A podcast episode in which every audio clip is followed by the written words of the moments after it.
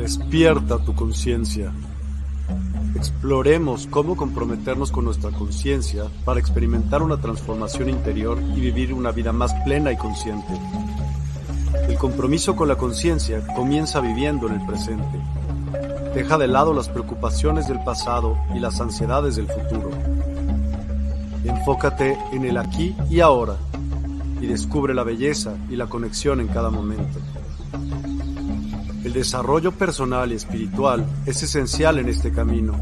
Dedica tiempo a conocerte a ti mismo, descubre tus valores, creencias y nutre tu crecimiento interior a través de prácticas como la meditación y la reflexión.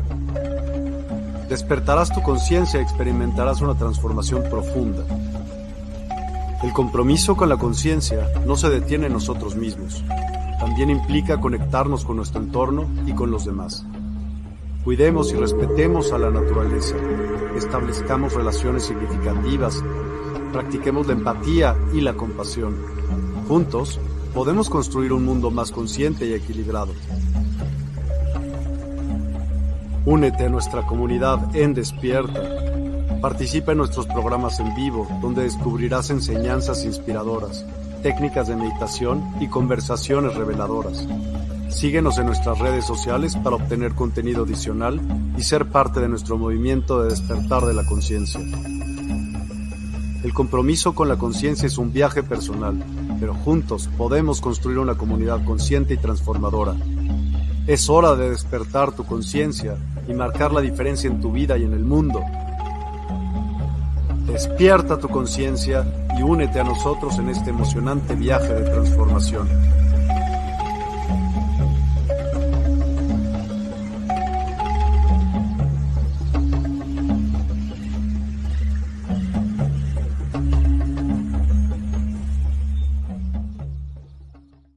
Hola, hola a todos y a todas. Hoy es jueves 8 de febrero a las 8 de la noche. Tenemos un programa increíble con el doctor Otto Maldonado. ¿Cómo estás, doctor? Bienvenido a Despierta una vez más. Hola, ¿qué tal, mi querido Miguel? Es un gusto muy, pero muy grande estar aquí contigo y con toda la comunidad Despierta para desarrollar hoy un tema interesantísimo y poder crecer en conocimiento y en muchas cosas más. Así que muchas gracias por esta eh, preciosa invitación. Es un privilegio estar aquí con ustedes. Gracias. Doctor, platícanos un poquito acerca de lo que tú haces, de lo que tú te dedicas y por qué comenzaste con este tema. Ok. Fíjate, Miguel, que dentro del contexto de los reinicios, yo, por ejemplo, me dedico a el trabajo motivacional desde la perspectiva puramente energética. Es decir, yo me he dedicado a establecer un nuevo paradigma. Ese nuevo paradigma está relacionado con el cambio de muchas facetas de lo que hemos venido eh, viviendo y de lo que hemos adoptado como normal en nuestras vidas. Es tan importante entonces dedicarse a esto porque cada día son más personas las que están entrando a un mover diferente en sus vidas. Es decir, yo considero, afirmo, enseño y sostengo que a partir del año 1989, toda la humanidad, o terrícolas como yo les llamo, han, hemos venido experimentando un proceso de transformación y la introducción de un nuevo paradigma. Es cierto que ya han pasado más de tres décadas y no hemos, y ahora podemos ver qué tan fácil es, si tú te das cuenta, por todos lados tenemos eh, anuncios, tenemos programas, hay en vivos, hay de todo. Entonces mi objetivo principal es dedicarme a eso, a llevar a las personas desde un concepto que llamamos nosotros transformación y cambio. Ahí te comento como algo en primicia, vamos a comenzar otro sistema que se llama transformación energética para ponerle más énfasis a lo que es las energías y que con ello, es decir, lo que son las energías y con ello poder avanzar de una forma más sistemática para el establecimiento de nuevos paradigmas. Entonces me dedico a eso. Tenemos un canal eh, especial en, en Facebook que se llama Universidad Metafísica Otorla Guioniza y desde allí estamos trabajando con temas muy especializados. En realidad les hemos llamado maestrías porque hacemos un estudio exhaustivo y muy profundo de los temas, buscando que las personas comiencen a integrar en sus vidas conceptos diferentes. Y no solamente nos vamos a lo energético, sino buscamos la interrelación de lo invisible con lo visible y a través de ello producir un cambio integral, Miguel. Y así que de eso vamos a hablar ahora, acerca de cómo hacer reinicios en la vida, cómo transformar la realidad, cómo reinventarse prácticamente. Padrísimo. ¿Y pero por qué empezaste tú a hacer esto? ¿Por qué empezaste a hablar de estos temas en un principio? ¿Qué te llamó la atención? Fíjate que lo que me llamó la atención desde el principio, mi querido Miguel, ya en otras ocasiones, en programas anteriores, te recuerdas, he comentado que yo me dedicaba a la función como ministro de culto. En realidad yo soy un ministro ordenado que puede funcionar en las religiones más comunes que existen. De hecho, tengo mi licencia para eso, ¿no? Eh, yo comencé con ese sistema y me di cuenta de que algunas cosas eran disfuncionales. Es ahí donde se me abre el plano energético y comienzo a verificar la importancia que existe y que tiene el observar las cosas desde un punto de vista totalmente libre, de una perspectiva que no esté condicionada y donde el individuo pueda desarrollar su máxima capacidad, pueda desarrollar eh, todo aquello que llevamos en el interior. En realidad nosotros somos muy grandes, Miguel, dentro de la enseñanza que yo imparto casi a diario, porque tengo un sistema que funciona, pues este que te mencioné, los días martes, los días jueves y los días domingos. Pero los días miércoles y viernes, por ejemplo, nos dedicamos a formar personas. Tenemos un sistema que le llamamos discipulado, donde estamos formando criterio, carácter en personas que han mostrado una empatía y una, una afinidad con el sistema. Entonces me llama la atención cambiar totalmente porque me di cuenta que todos los procedimientos religiosos están basados en tradicionalidad y esa tradicionalidad inhibe a las personas. Entonces el deseo de salir se da porque si hemos logrado nosotros la, emancipación, queremos que lo logren los demás también. Por supuesto, sabemos que esa es una tarea titánica, ¿no? Y estamos haciendo la parte que nos corresponde y le entro de lleno a lo energético porque he venido corroborando en la vida personal y privada la grandeza que esto representa. Y luego cuando la traslado a los demás, se ven los cambios casi instantáneamente. Entonces tenemos un sistema bien estructurado que nos permite hacer reprogramaciones, reorganización, reactivación de muchas cosas, entre ellos la parte que tiene que ver con el genoma. Es así como me inicio en eso, porque llegué a un punto en, el otro sistema donde ya no, ya no pasé. Era como que hubiera un tope. Y dije, no, pues no manches, no puede ser que, que aquí estemos topados y luego se me abre una ventana y universal y digo, ah, es lo que estaba esperando, ¿no? Y de ahí me lanzo y comienzo a ver esa transformación que se puede lograr, la reorganización que el planeta ha tenido en todos los planos energéticos, cómo se empieza a dar un movimiento globalista que empieza a transformar muchas perspectivas. Entonces digo, le entramos de lleno. Y aquí estamos con todo en ello, mi querido Miguel pues me parece increíble y suena maravilloso. Ahora, para entrar en este tema de reiniciar tu vida, ¿por qué se te ocurrió hacer este tema? ¿Qué vamos a ver en el tema? ¿De qué trata reiniciar su vida? ¿Borrón y cuenta nueva? En realidad, sí y no. Fíjate que, por ejemplo, nosotros como, yo le llamo terrícolas, utilizo eh, ese adjetivo calificativo en lugar de humanos. No utilizo el de humanos porque estaba en cierta ocasión, te quiero contar algo, no para presunción y le cuento a todo el público, estaba yo estudiando a San Germain, por ejemplo. Y de repente, estando estudiándolo, fíjate que se me abre una ventana a, media, a medio estudio, así una ventana literalmente en la mitad de la recámara y me aparece en la vida real. Rostro, sí, en la vida real. Y se me aparece el rostro de Saint Germain. Y cuando, cuando ocurre eso, es, es una cosa así. Imagínate que tienes una proyección holográfica a mitad de tu recámara y se te abre una pantalla, ¿qué te digo yo?, de uno por uno metros y ves ahí la, el rostro de alguien y te sonríe. Qué increíble. Y me dice, no, pues el término humano, desde mi perspectiva, me dijo, significa discordante. Y luego me, me invita y me dice, oye, ¿Te has dado cuenta cómo actúa la humanidad? ¿Ves que hay demasiada discordia?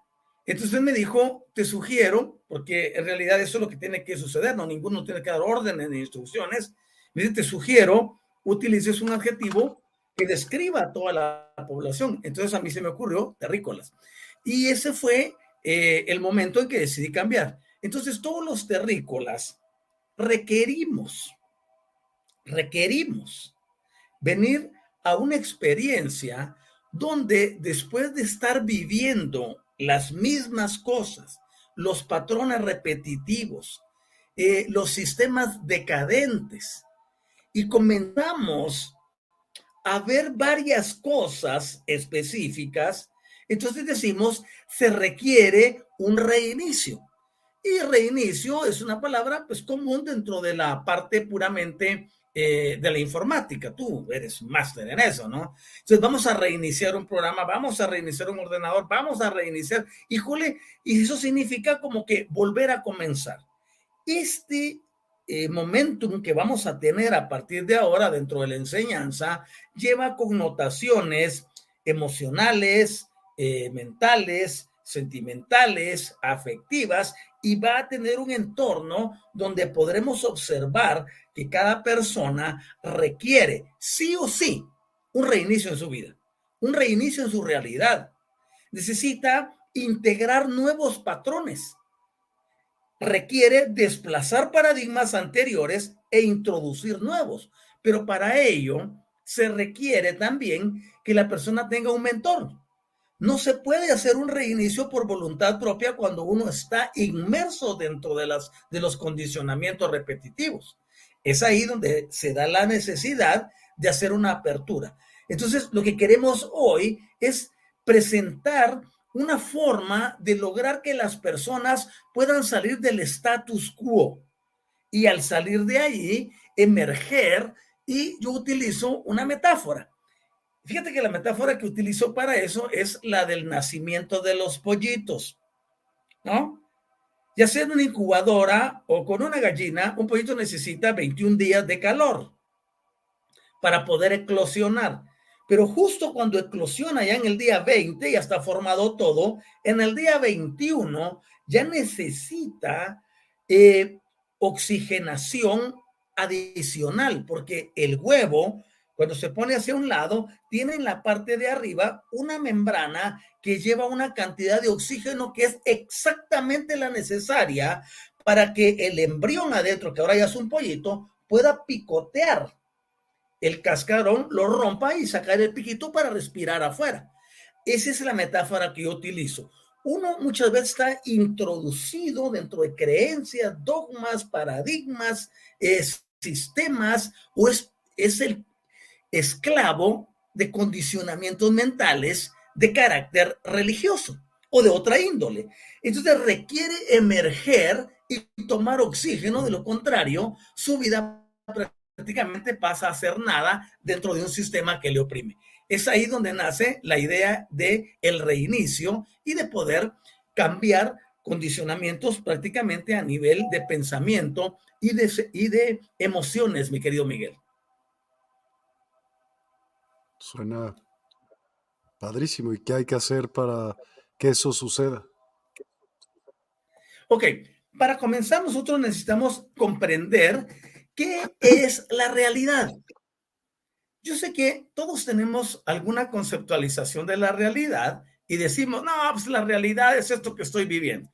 Entonces muchos dicen, no es que mi realidad es muy difícil, mi realidad es muy problemática, mi realidad no llena mis expectativas.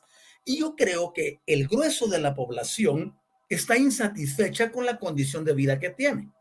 Porque si no existe un problema en una circunstancia de carácter emotiva, existe una condición laboral, existe una condición sentimental, existen varios aspectos de la vida o el hecho de no haber logrado ciertas cosas en determinado espacio de la vida. Recuérdate que el sistema nos condiciona diciendo que si no logras el éxito en tantos años, pues ya te quedaste, ¿no? Todo eso se puede reinventar.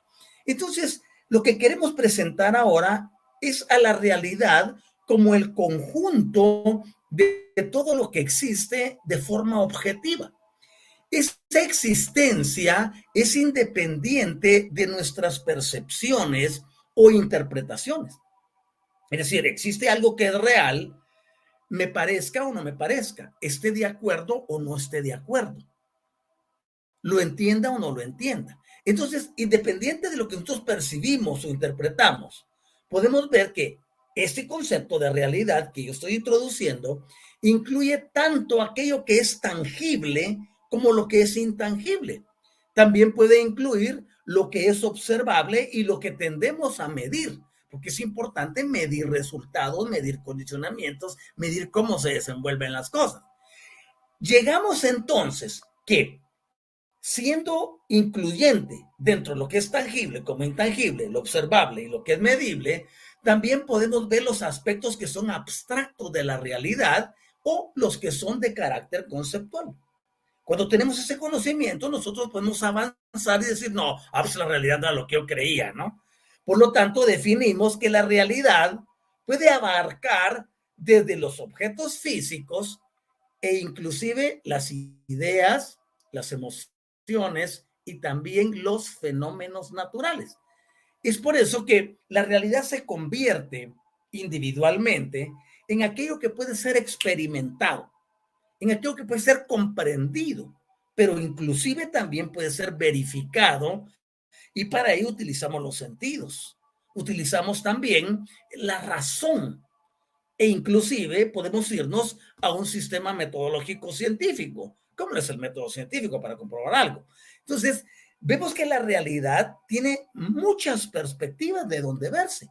Y es así como, por ejemplo, la percepción individual de esta realidad puede variar. Por ejemplo, tú tienes una percepción de la realidad, yo tengo una percepción de la realidad. Todos nuestros amables oyentes, a quienes saludamos con cariño, eh, tienen una percepción individual, pero esa percepción está sujeta a variaciones. Y aunque ellos tengan variaciones, aunque nosotros tengamos variaciones, la realidad persiste como una entidad de carácter independiente de aquellas interpretaciones que son subjetivas. Entonces, la realidad se convierte en aquello que nosotros queremos ser. Por ejemplo, hay un objetivo definido de existencia en una persona. Ya pasando al plano energético, yo te puedo decir que un individuo tiene que desarrollar un concepto donde haciendo uso de una metáfora como una burbuja, debe desarrollar su propia burbuja, su propia realidad, su propia existencialidad y sus propios conocimientos. Es un desafío para cada persona. Pero digamos, en el caso de los sistemas globales, nos llevaron a creer que todo debiera estar conectado a un dogma, a una creencia en particular.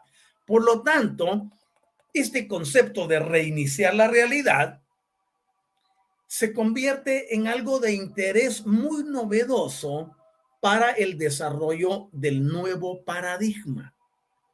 ¿Y cuál es ese nuevo paradigma? El nuevo paradigma está relacionado con la descentralización de nuestra vida, de todos aquellos conceptos y aspectos que nosotros hemos venido aceptando como normales, como imperecederos, como infalibles, que fueron los conceptos que venimos arrastrando generacionalmente por aspectos que están relacionados a las creencias, a los dogmas y a todo ello que no ha hecho más que limitar el potencial del terrícola. Yo, por ejemplo, le enseño a nuestra a nuestros discípulos y a las personas que amablemente nos siguen, las personas que amablemente nos escuchan y que están aprendiendo, les hablamos que este nuevo paradigma es requerido para lograr lo que llamamos la emancipación y el retorno a la originalidad del individuo. Nosotros ahora mismo, e inclusive la mayoría de la población, está viviendo en un sistema automatizado. Las personas creen y piensan que tienen eh, una conexión llamada divina, pero en realidad lo que ha hecho es únicamente aprovecharse de sus energías, servirse de ellas y el individuo continúa en una incertidumbre total, sino sin importar la condición religiosa de, de las personas, por ejemplo, tú te das cuenta que cuando llega el momento de desencarnar o morir, como se le conoce eh, normalmente, otros dicen trascender, etcétera, las personas entran en zozobra, entran en angustia, porque tienen la incertidumbre de lo que va a ocurrir cuando dejen el plano normal. Es ahí donde nosotros creemos firmemente que un nuevo paradigma puede resolver eso porque el individuo se empodera. Hemos dicho que tener conocimiento general es poder, pero tener autoconocimiento es autoempoderamiento, que es lo que le hace falta realmente a las personas en el día de hoy, Miguel. Empoderarse, autoempoderarse, creer en sí mismas, saber que pueden alterar una realidad en el número de veces. Si tan solo se aprenden los tips, si se aprenden las bases, los trucos, si lo queremos llamar así, para lograrlo.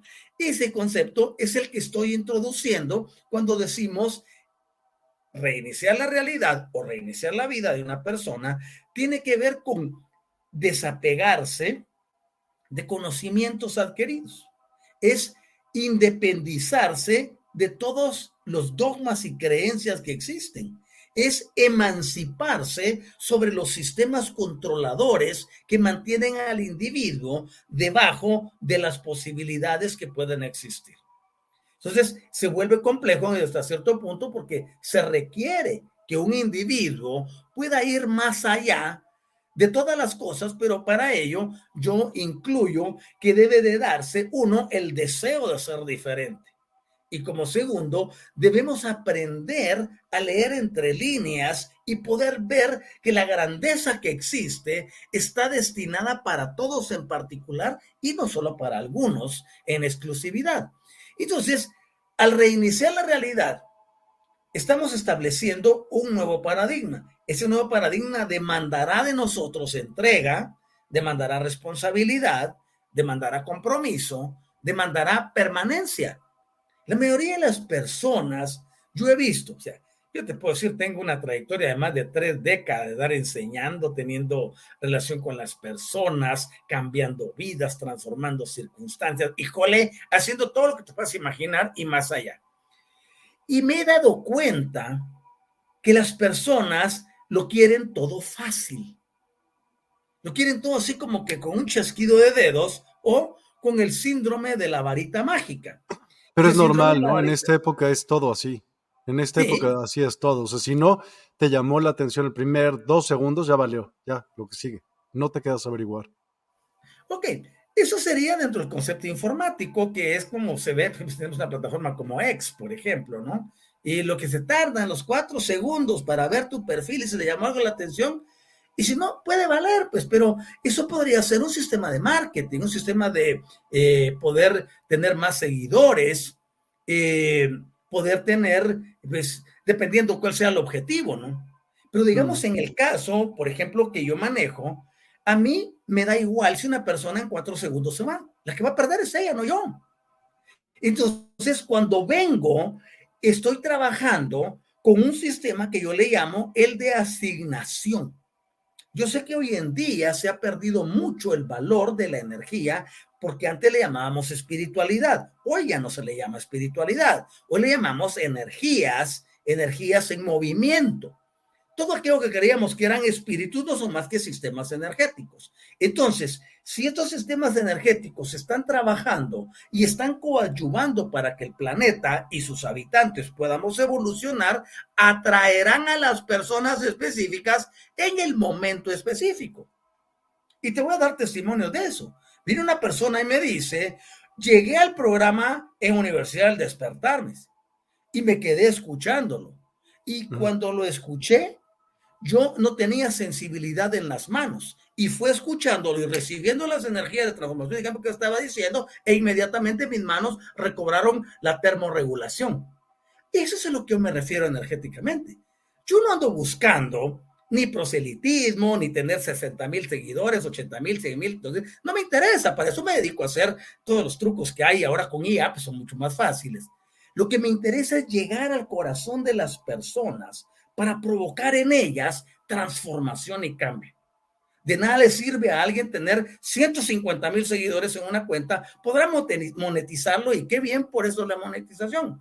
Pero ¿qué hay de lo que está en el interior? A mí no me interesa lo externo, me interesa con un reinicio de vida que las personas puedan transformar y cambiar todo aquello que viven. Y tenemos el derecho de hacer lo que queramos y de generar cuanto nos sea posible, magnífico. Pero en realidad la grandeza de una persona, la supremacía de un individuo no depende de lo que tenga o lo que posea en bienes materiales, tangibles o intangibles, ya sean muebles o inmuebles. Entonces tenemos que ver que este concepto que yo estoy rescatando, este concepto que estoy rescatando, tiene que ver con llegar al corazón de la persona, al interior, no porque me interese el individuo comercialmente, lo que me interesa es su interior. Lo que me interesa es que el planeta entero, junto con sus habitantes, pueda emerger hacia un sistema totalmente diferente. Y es por eso que estoy hablando de reiniciar la vida, de reinventar no los mecanismos que utilizamos afuera, sino los mecanismos que estamos utilizando internamente para volver a darnos valor. Hoy a las personas, y no solo de hoy, sino que mucho tiempo atrás, se les ve en las empresas como un número. Los bancos te ven como un número más de cuenta. No les interesa quién es, les interesa lo que mueve. Porque todo se volvió eh, material. Y el materialismo ha absorbido a todos. Entonces, dentro de un reinicio de vida, lo que yo estoy buscando es que el individuo recupere la originalidad, la grandeza, la magnificencia, esa esencia que caracteriza a todos los terrícolas y que está presente en todos, mi querido Miguel. No es una cosa que sea exclusiva para alguno. Entonces, en ese sentido, mi visión difiere difiere totalmente de lo que la mayoría hace. Porque lo que yo ando buscando al final de cuentas es la realización individual. Y cuando digo la realización individual, es de carácter integral. Entonces, por esa razón es que es importante que nosotros destaquemos la importancia de analizar, de cuestionar y de decidir cómo podemos cambiar nuestra percepción del mundo. Y podemos modificar todas las creencias, modificar los condicionamientos y también podemos efectuar modificaciones en, el, en los implantes que las personas tienen.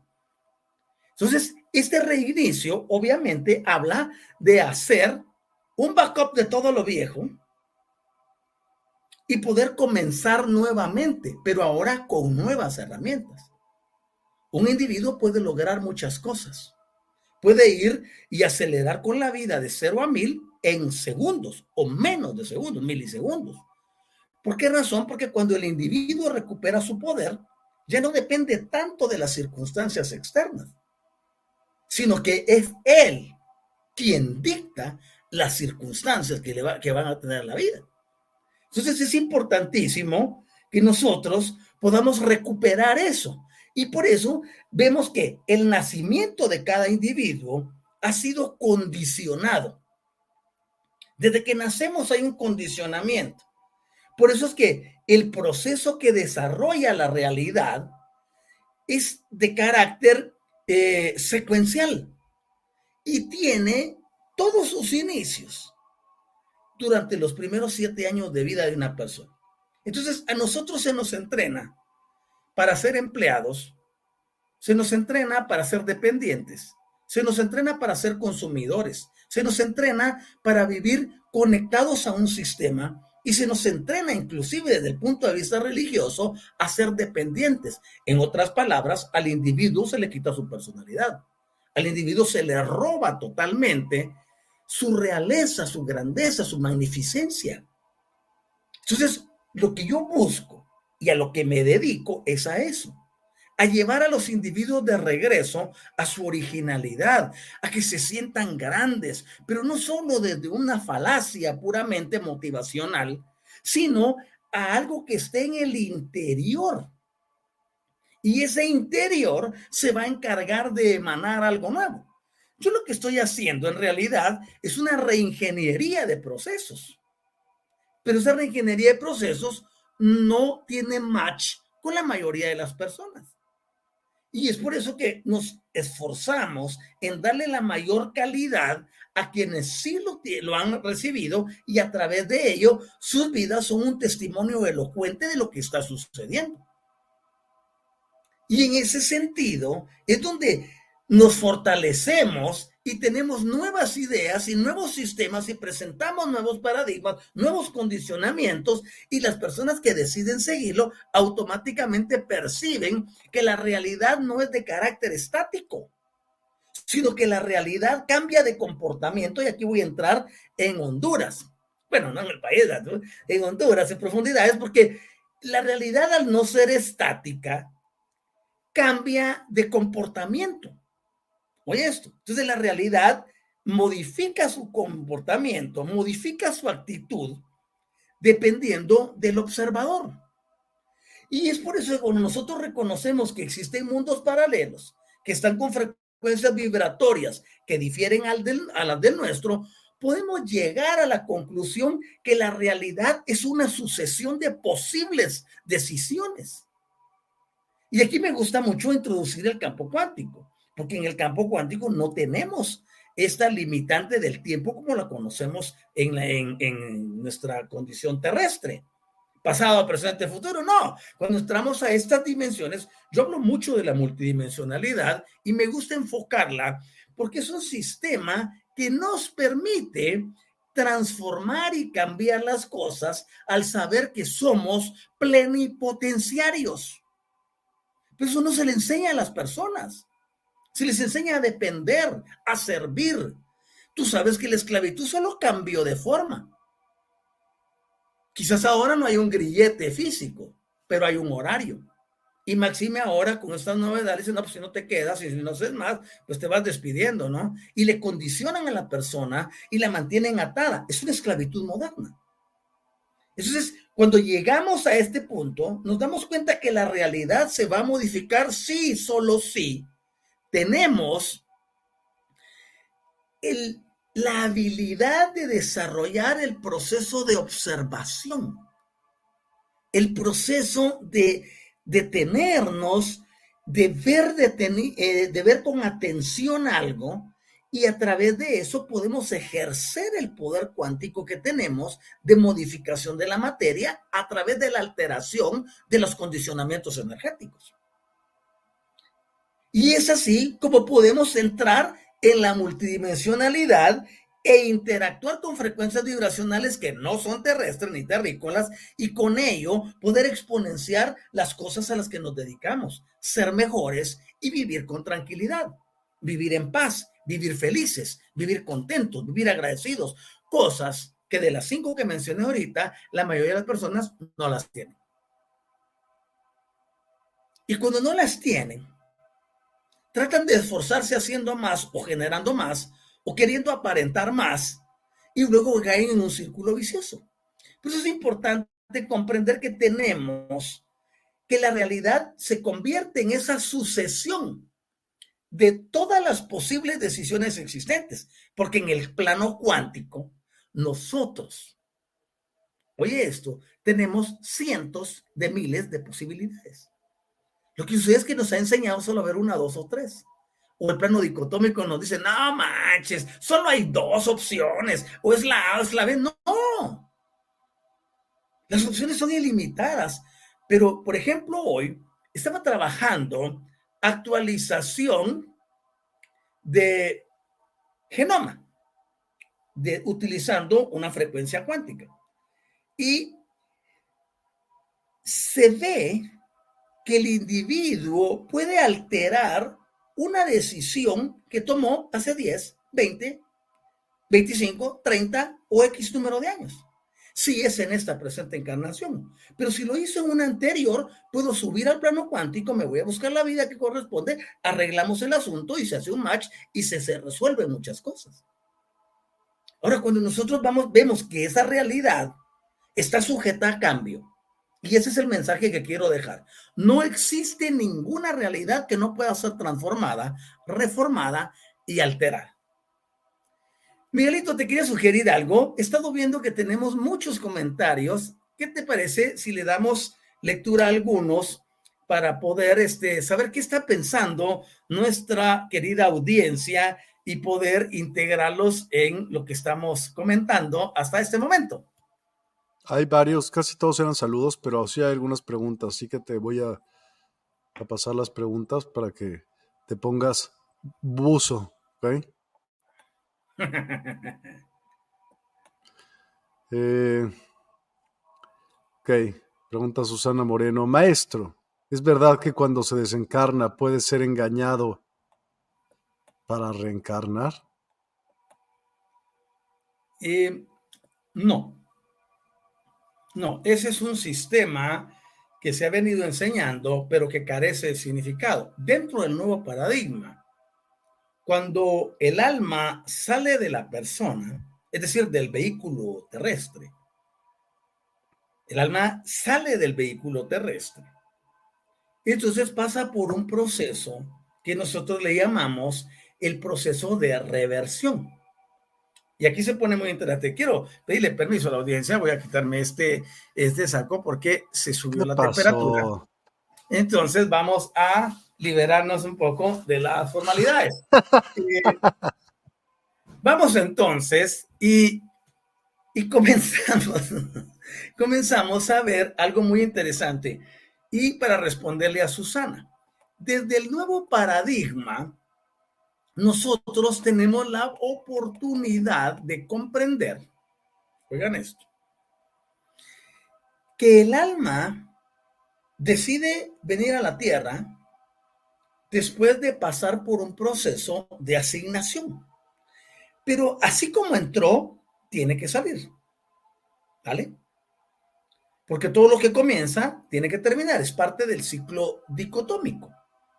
Entonces venimos y cuando una persona desencarna, a nosotros nos han dicho que están los arcontes, que están los no sé quién, y se han inventado, híjole, N y mil entidades más.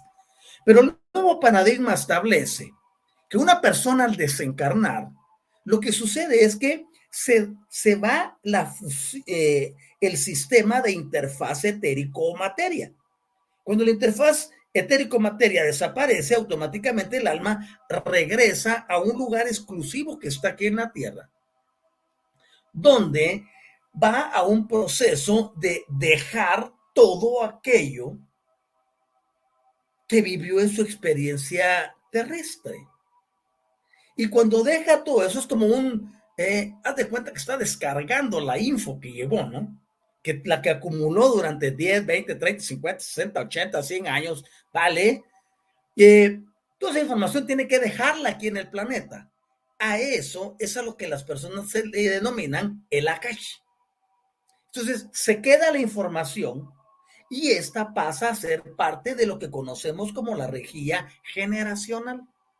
Es desde ahí donde las personas dicen que tienen visitaciones, que el que se fue los vino a ver, que le vino a saludar, que se vino a despedir, híjole, y todo, todo lo que se dice.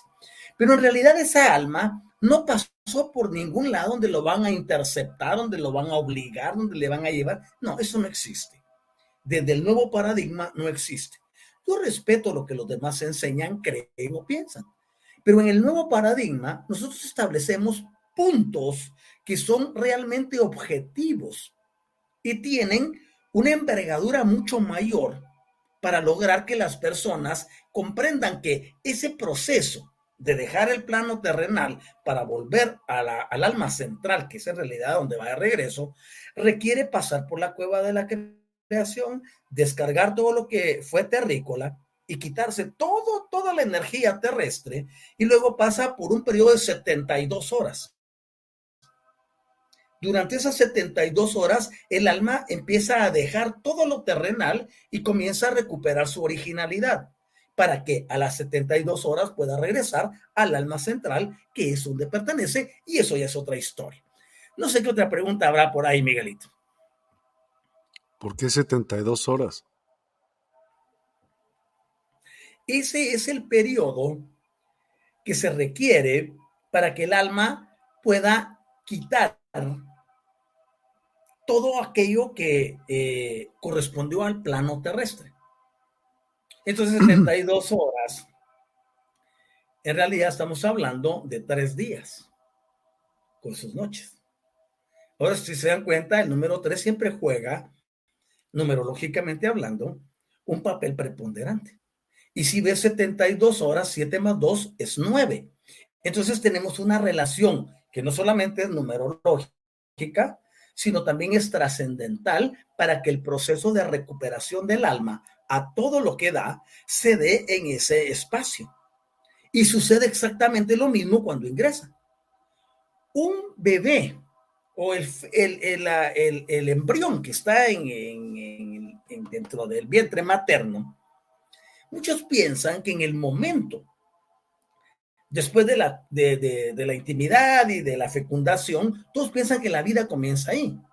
En realidad, comienza desde el punto de vista puramente fisiológico, porque justo en el momento que las dos células se funden, se produce, si lo lográsemos ver, y eso se puede conseguir buscando con, con mucha eh, perspicacia, se pueden conseguir las fotitos o los videos donde, por ejemplo, a la hora que se fusiona eh, un esperma con el óvulo, se produce en el interior un estallido lumínico similar al de una supernova cuando explota. Y es porque ahí hay un misterio, pero eh, no quiero hablar de eso, no es lo que me llama la atención. En ese momento se comienza a crear el vehículo. Oye bien, el vehículo terrestre para un alma que todavía no ha venido. Entonces, esa alma está ahí arriba esperando y hay un sistema eh, muy, muy eh, perfecto está esperando venir, pero no puede entrar justo en el momento que sucede la fecundación. Entonces pasará un periodo de siete semanas para poder preparar el vehículo, el recipiendario, el depositario, donde el alma entrará para comenzar el proceso de vida. Ahora bien, ¿Qué sucede? Cuando ya está para llegar al día 49, es decir, el día 46, el alma que está en condición prístina en toda su potencia, porque el alma es, una entidad suprema, no es cualquier cosa. Aquí nos vemos, ah, el alma, que no sé qué, porque las personas ignoran muchas cosas.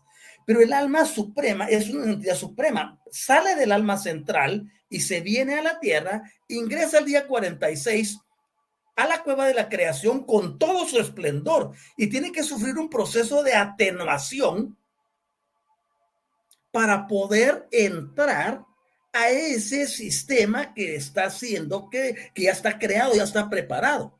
Entonces, el alma en realidad a un individuo, a ti, a mí, a todos los terrícolas, más de 8 millones que habemos, pasamos por la misma cosa. Entramos en el día 49 al vientre de nuestra madre.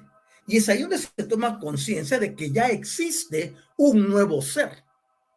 Mientras tanto, son células que empezaron a formarse para crear un receptáculo. Y ese es el periodo que se lleva para el efecto. Gracias. Susana Moreno de nueva cuenta dice, ¿será que por eso quieren resetear la humanidad? Porque ya está muy dañada. Esa es una historia eh, muy diferente. El reseteo mundial no obedece precisamente a conceptualizaciones energéticas, sino más bien de otro tipo de intereses. Entonces, Eso nos aleja del concepto original. Por eso, cuando yo estoy introduciendo un tema y un nuevo paradigma como ese de reiniciar la vida o la realidad de un individuo, estoy llevándole a un sistema donde puede volver a comenzar y no ser víctima ni presa de ese sistema que pretende, pues obviamente, apagar a la mayoría, ¿no? Y de hecho, pues todos, es sabido de todos cómo trabaja. Gracias. Susana Maldonado, cuando se ve una persona que ve muchas posibilidades, la llaman loca.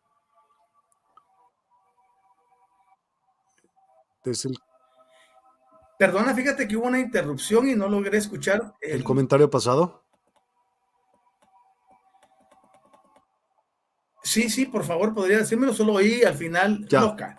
Susana Moreno, cuando se ve una persona que ve muchas posibilidades, la llaman loca. No era pregunta, era lo que ella opina. Ok. Desde el plano cuántico, sabiendo hacer las cosas, todo se modifica. Iris García Rivera, ¿qué pasa si el alma dura más tiempo? Como unos 13 días de haber fallecido. En realidad, lo que no es el alma la que está, por eso acabo de hablar acerca de la rejilla ancestral. Todo lo que nosotros hacemos, todas nuestras experiencias terrenales y nuestros diversos roles como padres, amigos, vecinos, hermanos, hijos, tíos, cuñados, abuelos, etcétera, nietos, inclusive jugamos ese, rol. Eh, todas esas facetas, todas esas actividades están generando un sistema emotivo. Ese sistema es guardado. El mejor concepto que te puedo dar es en la nube, ¿vale? Pero en este caso la nube es una rejilla que tiene la capacidad de registrar todos los aspectos de una persona. Cuando alguien dice que el alma se quedó más tiempo, en realidad está evocando algunas otras doctrinas de carácter religioso eh, de espiritualismo o de espiritismo, o de algunas otras religiones eh, que son de, de origen africano, por ejemplo.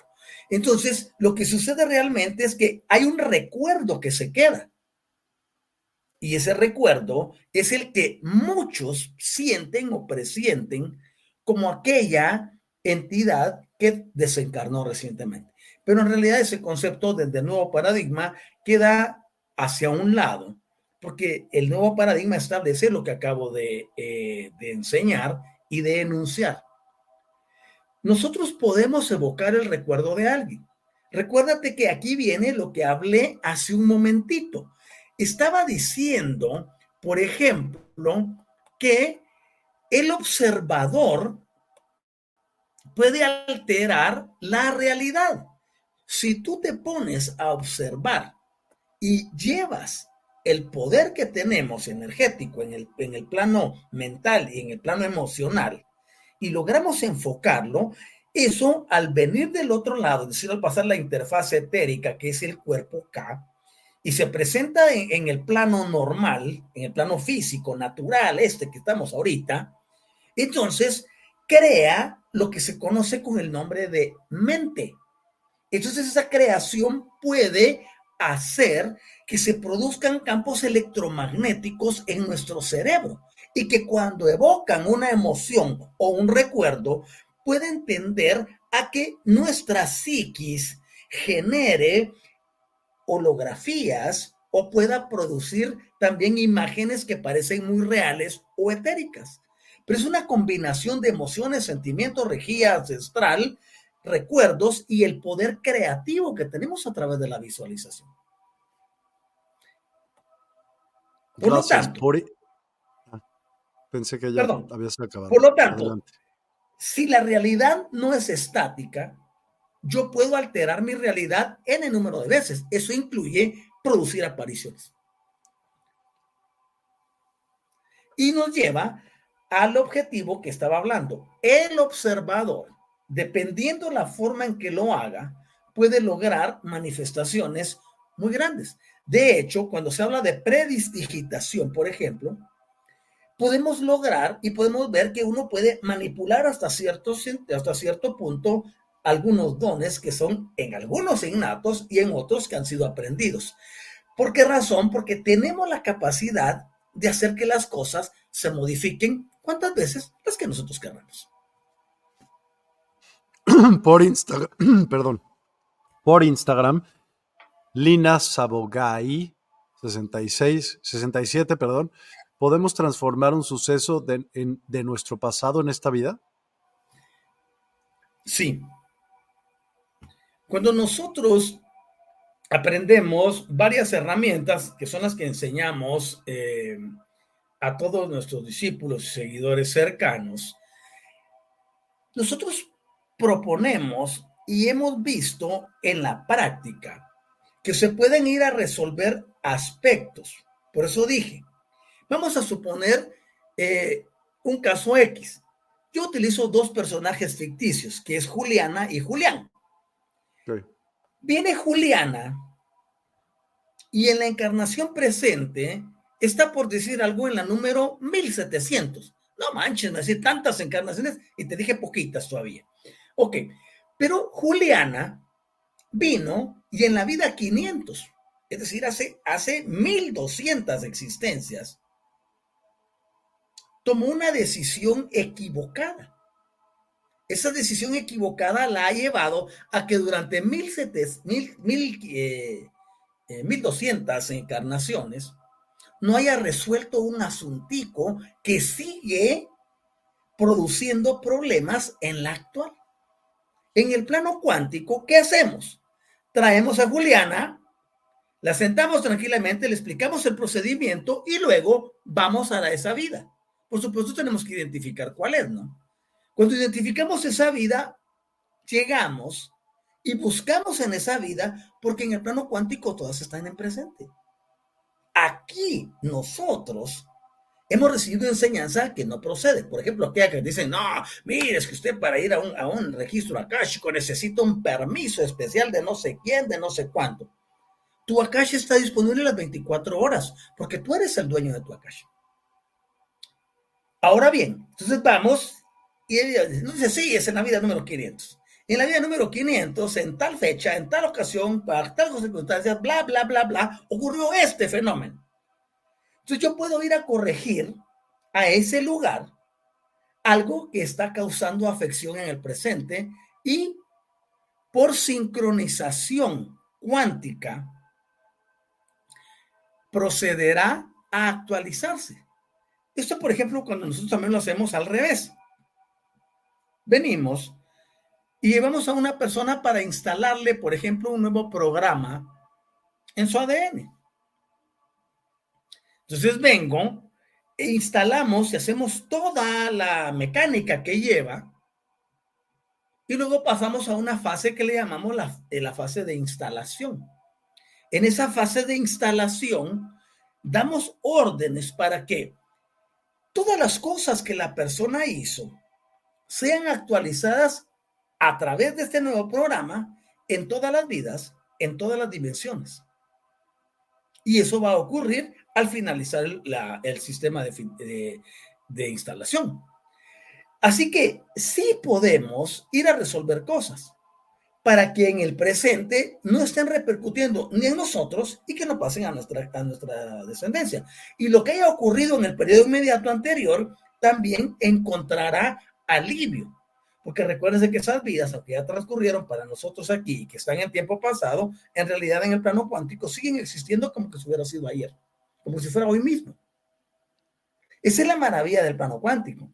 Cuando nosotros podemos saber que no existe nada que no se pueda modificar. Ok. Tengo una pregunta de Luis Alberto Díaz Castro. Dice, discúlpeme mi pregunta. A veces una vez dormido, a veces una vez dormido, vuelo y veo todos los espacios desde arriba y a veces veo miles de colores. ¿Qué será eso? Lo que yo creo en el caso de de la persona que amablemente se apertura para compartir con nosotros una experiencia tan agradable, es que se le está llamando a una apertura mucho más grande, y es que cada uno de nosotros posee actividades que en unos serán innatas y en otros serán aprendidas. En el caso de él, pienso yo que es algo innato. El que lo estén llevando y se le esté buscando eh, el poder aperturarse a otras dimensiones. Para eso se requiere una pizca de entrenamiento y luego de aprender a abrirse completamente para que la manifestación pueda fluir sin ningún paradigma. Ahí tiene que ver muchísimo la formación religiosa, las creencias, los dogmas, cómo esté manejando las energías. Yo sugeriría que para que eso se exponencie, porque para mí que hay mucho más, no es solo el hecho de ver un paisaje precioso a través de momentos en los que dejamos el cuerpo. Es muy normal poder salirse y no solo en sueños se tiene que convertir en algo extraordinario. Por eso dije al principio, nosotros debemos regresar a la originalidad y dentro de la originalidad, todos, absolutamente todos, somos magnificentes. Todos somos superiores, supremos. No hay competencia. A eso es lo que yo le llamo el plano unificado. Entonces, cuando nosotros llegamos a un sistema de esos, podemos aperturarnos y van a fluir todas estas cosas en una forma espontánea. Yo le felicito y lo que le diría es, adelante, hay que adquirir más conocimiento, pero hay que separarse de todos esos condicionamientos doctrinales que nos llevan a querer tomar esos dones para aprovecharse, sacarles energía y eh, tener algún beneficio de ellos. Me parece fantástica la, experiencia y le animo a que continúe lo mismo eh, y si podemos servir en algo para que eso se exponencie, pues estamos a la orden. Gracias. Susana Moreno pregunta, ¿sería una reprogramación? Refiriéndose a qué, Miguel? ¿Cuál era el contexto de la pregunta? Tienes que volver a, preguntarlo, Susana, discúlpame. Eh, HSGA, ¿qué pasa cuando la persona decide suicidarse? O sea, me imagino como después. Ok. Nosotros en este plano existencial terrícola tenemos la libertad de hacer todo lo que queramos, aun aquello que dentro del concepto moral de nuestra sociedad atenta contra nosotros mismos. Por ejemplo, dentro del contexto religioso, ya sea tradicionalístico, evangélico o de alguna otra eh, eh, inclinación, eso será lo que ellos llaman pecado. Eso será para ellos, desde la perspectiva de ellos, no estoy hablando de, la perspectiva del nuevo paradigma, desde la perspectiva de ellos, será que la persona entró en un sistema de condenación y ese sistema de condenación lo llevará dentro de la conceptualización tradicionalística a que va a ir a padecer y a sufrir por la eternidad de la eternidad de las eternidades. Ok, eso es lo que enseñaron nominalmente. Ahora veamos qué dice el nuevo paradigma. Supongamos que una persona se suicida porque tiene muchos problemas de carácter de deudas, por decir algo. Está endeudado pues hasta donde ya no, ¿no? Y tiene la persecución de los acreedores y llega un momento y dice, no, pues me voy a poner aquí un revólver o pues una pistola y, o me voy a colgar, que es una de las más comunes. ¿Qué sucede en ese momento? Yo enseño que todos nosotros, sin excepción, estamos aquí en la Tierra y que estamos desarrollando un sistema contractual, es decir, un contrato. Por eso mencioné cuando expliqué lo, de lo del alma central y del alma que viene, es alma que viene para introducirse dentro del embrión, dentro del el, el feto que está formado, esa alma trae un contrato de vida dentro de ese contrato trae muchas posibilidades y una de ellas puede incluir el romper el contrato en el momento que él quiera.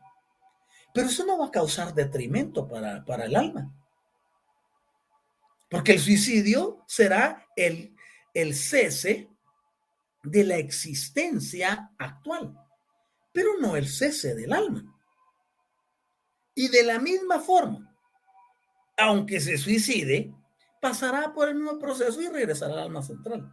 no habrá un castigo, tampoco habrá un premio, porque nosotros en el nuevo paradigma ni incentivamos premios ni introducimos castigos. Lo que hizo esa alma fue bloquear el transcurso de las cosas. O sea, como si alguien va corriendo una maratón y dice, eh, pues la meta es llegar, que es una, es una maratón de 10 kilómetros, por decir algo. Pero viene y en el kilómetro número 3 dice, no manches, yo no quiero seguir corriendo, y se sale. ¿Qué pasó? Nada. Ah, que no va a llegar a la meta, que no. ¿Y de qué sirve al momento que le van a hacer una cosita de plástico? O sea, son sistemas de creencias. Entonces, independientemente si la persona se suicida o no, su alma regresará al mismo lugar. Eso sí, el contrato, como fue abortado, tiene que ser vuelto a vivir hasta lograr pasar eso. Porque regularmente quienes pasan por el, ese sistema, ese valle donde tienden a suicidarse, es porque no han logrado emocionalmente superar algo que vienen arrastrando de una existencia anterior. Entonces yo recomendaría que si alguna persona tiene una eh, intención suicida, debe de buscar asistencia, pero no con un psicólogo, sino que tiene que buscar una asistencia donde se pueda trabajar el aspecto de las vidas y se pueda trabajar en el plano cuántico para ir a averiguar cuál es el factor desencadenante de eso y en qué vida ocurrió y ponerle un alto ahí para que aquí pueda terminar su contrato normalmente, sin tener que llegar al momento de suspenderlo en forma arbitraria. Por supuesto, el daño emocional que va a causar a los seres queridos, porque aquí tendemos a pegarnos. Si todos estuviéramos conscientes de que tenemos un contrato y que las personas pueden decir lo que se les venga en gana. ¿Por qué va uno tan atento cuando está conduciendo, ya sea en una autopista, en un bulevar o en una carretera rural? Tienes que ir muy atento, porque no sabes que el otro conductor, pues, ¿qué puede hacer en un momento determinado? Tienes que ir muy atento, tienes que guardar la, la distancia, tienes que estar observando a tu alrededor, porque puede que otros se te atraviesen. Entonces uno tiene que estar muy atento para no ir a impactar o para no causar daño a terceros o a uno mismo. Entonces lo mismo pasa en la existencia. Nosotros tenemos que estar atentos a las señales y cuando se presenta una de ellas, tenemos que buscar la asistencia específica. Regularmente ocurre que las personas están transgrediendo su contrato porque no han logrado superar condicionamientos que vienen dentro del mismo.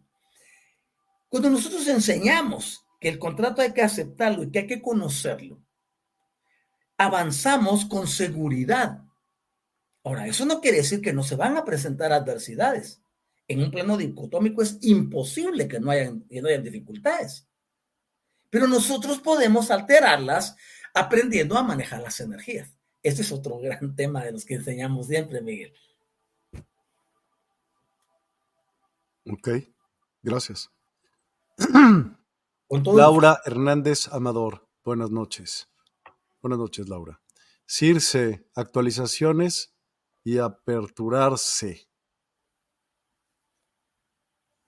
Ok, saludos a Laura, qué, eh, qué, gusto que has venido. Ah, qué bien, Circe está con nosotros también en el programa. Bienvenidos y bienvenidas todos y todas. Gracias por estar en sintonía, de verdad, lo aprecio muchísimo. Susana Moreno, maestro, ¿un aborto a nivel energético afecta? Aborto a nivel energético. Eh, me gustan ese tipo de preguntas, pero quisiera hallarle una lógica. Un aborto, la palabra abortar significa suspender algo, como lo que hablaba del contrato ahorita. Entonces podemos abortar una misión, podemos abortar un nacimiento, podemos abortar, híjole, un montón de cosas. Pero, ¿a dónde quieres llegar, querida Susana, con el término aborto energético? Si nosotros seguimos el lineamiento del paradigma que estoy hablando, el paradigma energético, por ejemplo, se da el caso eh, de fallas a nivel puramente del cuerpo. Abortar un bebé, dice ella, pues abortar un bebé ¿Por qué lo dijiste de manera energética? No, eso no entiendo. o sea, ¿cómo vas a hacer un aborto a nivel energético? ¿Podría ser un poco tú más precisa? Porque, ¿qué te entiendes tú, Doc, por un aborto energético? Es que precisamente por eso es que estoy haciendo esta explanación, mi querido Miguel, porque requiero de más elementos porque energéticamente no puedes abortar nada. Lo que yo me puse a pensar, y puedo estar elucubrando porque no sé si esa es la idea central que ella quiere transmitir, es si yo a través del uso de mis poderes energéticos puedo producir un aborto. Eso sería una, ya eso ya tendría más como que coherencia si quiero hacer algo o quiero producir algún daño. Pero no sé cuál sea la idea central, entonces le pedimos a Susana si puede ser más específica, por favor. Por favor. Patricia Rossi, ¿puede pasar que un alma esté? Y ahí se quedó. Susana Moreno, ¿afecta a la persona que, que lo hizo energéticamente? Es que dinos qué, es, eh, qué fue lo que hizo la persona para hacerlo energéticamente. ¿Cómo pensó quiero abortar o qué? ¿Y se dio? ¿O cuál fue la...? O sea, explícate pues, ¿qué es eso de un aborto a nivel energético? No inventes. Pedro Prieto, oyéndolos con atención, gracias mil por vuestros valiosos aportes a nuestras vidas. Qué bueno que sean de tu eh, entendimiento y agrado, Pedro. Decidió abortar un bebé, pues eso no es, bueno, pues claro, todo es energía, pero no se dice a nivel energético, es abortó y ya, pues eso, ¿qué tendrá? ¿Qué repercusiones crees tú, Susana, que tendrá esa persona? De entrada, físicas, pues puede tener varias, dependiendo cómo se lo hicieron y si se lo hicieron bien. Mentales, pues piénsale, o sea, conciencia, ¿de qué estamos hablando aquí? ¿No? Es un, es un programa acerca de justo eso, de la conciencia. ¿Por qué tendrá repercusiones todo lo que hagas en la vida? Sí, todo lo que hagas en la vida tiene repercusiones. Todo. Y pues dice el doctor, no nada más en esta 500 o millones de vidas para atrás, como dijo, ¿no? O sea, si te tienes que ir, ¿sí? Lo que está explicando Otto es que si te tienes que ir de una vida pasada, cuánticamente, desde ahí lo arreglas para ya no seguirla regando de aquí a, pues, cuántas, no sé, cuántas vidas, una, dos, mil, no sé, no importa. pues está mejor arreglarla en esta, lo que tengas que hacer, hazlo aquí, porque pues quién sabe dónde vayas a aparecer en la que entra, a lo mejor se pone nivel más máster, ¿no? ¿No crees? ¿Tú, Otto? Por supuesto. Lo que estamos hablando es esto, ¿no? Y es importante que, que comprendamos ese concepto eh, de contrato, mi querido Miguel y amada audiencia. Digamos, aquí nosotros hemos venido a adquirir experiencias. El concepto nominal nos enseña que estamos aprendiendo. No, en realidad venimos a recordar cómo volver a nuestra originalidad. En ese lapsus, para llegar a la originalidad, estaremos teniendo diversidad de experiencias. Y esas experiencias se van a presentar en forma de energías. Cada experiencia, yo a todo ello, problemas, adversidades, etcétera, y todo lo demás, yo le llamo, lo enfoqué y lo envolví en una sola expresión, desafíos. Seremos desafiados una y otra y otra y otra y en el número de veces hasta que lleguemos al recordatorio de lo que somos. Entonces, resolver aquí, en este plano, es lo más glorioso. De hecho, en el nuevo paradigma, y aquí voy a introducir otro concepto, en el nuevo paradigma, nosotros enseñamos que nuestro objetivo principal, justo ahora que estamos aquí encarnados en este bonito, precioso, exuberante, radiante planeta llamado Tierra, nuestro objetivo principal es encontrar la maestría. Y para ello, también tenemos los sistemas para lograrlo. Entonces, cuando yo sé que puedo tener N y mil desafíos, pero ya comprendí quién soy y estoy trabajando en la reprogramación que me lleve a ese eh, objetivo gigantesco que es dejar de seguir viniendo a la tierra en condición de recordatorio. Y todos ahorita, sin excepción, tenemos esa oportunidad maravillosa. Y cuando ya lo, ya lo tenemos claro, inmediatamente vemos la vida desde otra perspectiva. Así que avanzamos y creemos que es importantísimo en la presente existencia resolverlo todo. De hecho, la oportunidad está abierta. ¿Vale? Hay muchas más preguntas y comentarios, pero vamos a poner unas palabras de nuestros patrocinadores, ¿ok? Un segundo, por favor. Música Medicina. Descubre el poder sanador de la música medicina en despierta.online. Siente cómo las vibraciones elevan tu espíritu y armonizan tu vida. Únete a nosotros para una experiencia musical transformadora. Despierta Token. Participa en nuestra comunidad y obtén Despierta Tokens. Conéctate, prefiere amigos y disfruta beneficios exclusivos. En despierta.online, cada interacción te acerca más a tu despertar. Cursos y talleres. Explora nuestros cursos y talleres en línea. En despierta.online, te guiamos en el camino del autoconocimiento y el crecimiento espiritual. Aprende y evoluciona con nosotros. Sesiones personalizadas. En despierta.online, ofrecemos sesiones personalizadas para tu desarrollo espiritual. Obtén orientación y apoyo específicos para tu camino hacia una conciencia ampliada. Oráculos. Experimenta la magia de los oráculos en despierta.online. Descubre guías ancestrales y perspectivas modernas que iluminarán tu camino.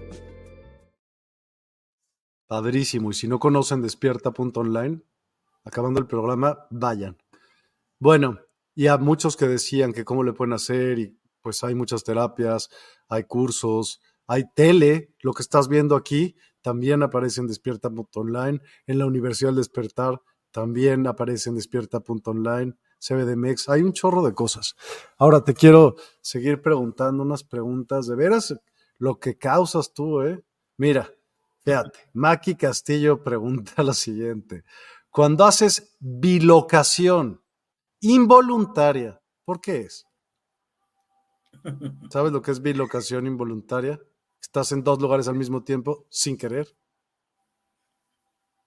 Sí, es de lo más normal del mundo. Es de lo más del mundo. Yo recibo testimonios de las personas que me dicen, oiga maestro, usted iba conmigo en el metro. Oiga maestro, usted llegó a mi casa anoche. Oiga maestro, usted ha estado y yo ni siquiera he pensado en eso, ni siquiera he dicho, ah, voy a utilizar mi poder que tengo y voy a ir a visitar a fulano, fulana, sutano y me gana. Ahí entra el plano cuántico en acción. Para que se pueda dar bilocación es porque te están llevando a que aprendas a dirigirla. Y eso se hace a través de los yoes cuánticos, porque no es solo un yo cuántico. Entonces, quien hace el proceso de ir allá es el yo cuántico. Entonces, es de lo más normal del mundo. Ya, entonces, Maki, ¿te quedó claro? No te preocupes. Ahí te va. Eh, maestro, ¿por qué los niños pequeños ven a los que trascienden? Los niños pequeños eh, a partir, oigan esto, cuando se hace el reajuste energético de la Tierra para permitir que podamos hablar de la forma en que lo hacemos y que haya tanta libertad e independencia para que podamos tener, híjole, esa efervescencia de sistemas, doctrinas, dogmas, creencias, híjole, de tanto, se debe a ese cambio que se dio, precisamente el que menciono yo como el reajuste energético, donde comienza el nuevo paradigma. Todos los chicos que comenzaron a nacer a partir del año 88 para acá, comenzaron a venir dotados de sistemas de visión muy distintos a nuestros. Y cuando digo sistemas de visión, no me refiero a que tengan como Superman, pues una visión de rayos X, no, pues que puedan sacar algún rayo. No, no estamos hablando de eso. Estamos hablando que ya vienen con apertura del tercer ojo eh, por default. De hecho, la mayoría de los niños nacidos actualmente todas las criaturas que tienen, híjole, ¿qué te digo yo? De, me voy a ir un poquito más, de 10 para abajo. Todos ellos vienen capacitados con un sistema de maestría. Ya no necesitarán venir aquí a ver qué hacen porque vienen para enseñar. Este tipo de criaturas, este tipo de niños prodigio, traen una misión muy especial a la Tierra y es la de poder atraer la atención del adulto para que pueda enfocarse nuevamente en los planos energéticos. Entonces, es lo más normal del mundo que un niño actualmente te diga, oye, vi tal cosa, oye, vi tal otra, oye, yo tuve una encarnación por aquí, oye, tú no fuiste mi primera madre, oye, ¿sabes qué? Eh, no vayas a salir por allá porque no está bien. O sea, hay premonición, hay clarividencia, hay clariconciencia, hay clariaudiencia. Hay una cantidad de dones supremos que ya están esparcidos en estas nuevas generaciones. Así que si tienen un niño prodigio, yo les invito a que ustedes se conviertan en prodigios también. Venga. Miguel Ledesma, Tocayo. Podríamos decir que nuestros hijos, padres, hermanos, etcétera, en realidad no existen porque solo son experiencias de esta vida, sí, pero también podrías decir que a lo mejor tú tampoco existes. O sea, es todo es energía. Todo lo que existe es energía. Y hay un dato que te quiero platicar que te va a encantar a ti, Otto, y seguro lo puedes explayar mejor. ¿Sabes qué es esto? El ojo que todo lo ve, ¿sí? Sí. ¿Sabes qué significa realmente? ¿Podrías comentármelo? El, la unidad de la raza humana conectados en cabeza, en enjambre. Y eso es el ojo que todo lo ve, la unión de todos. Interesantísimo. Está padre, ¿no? O sea, no todo lo que se ve malo es malo.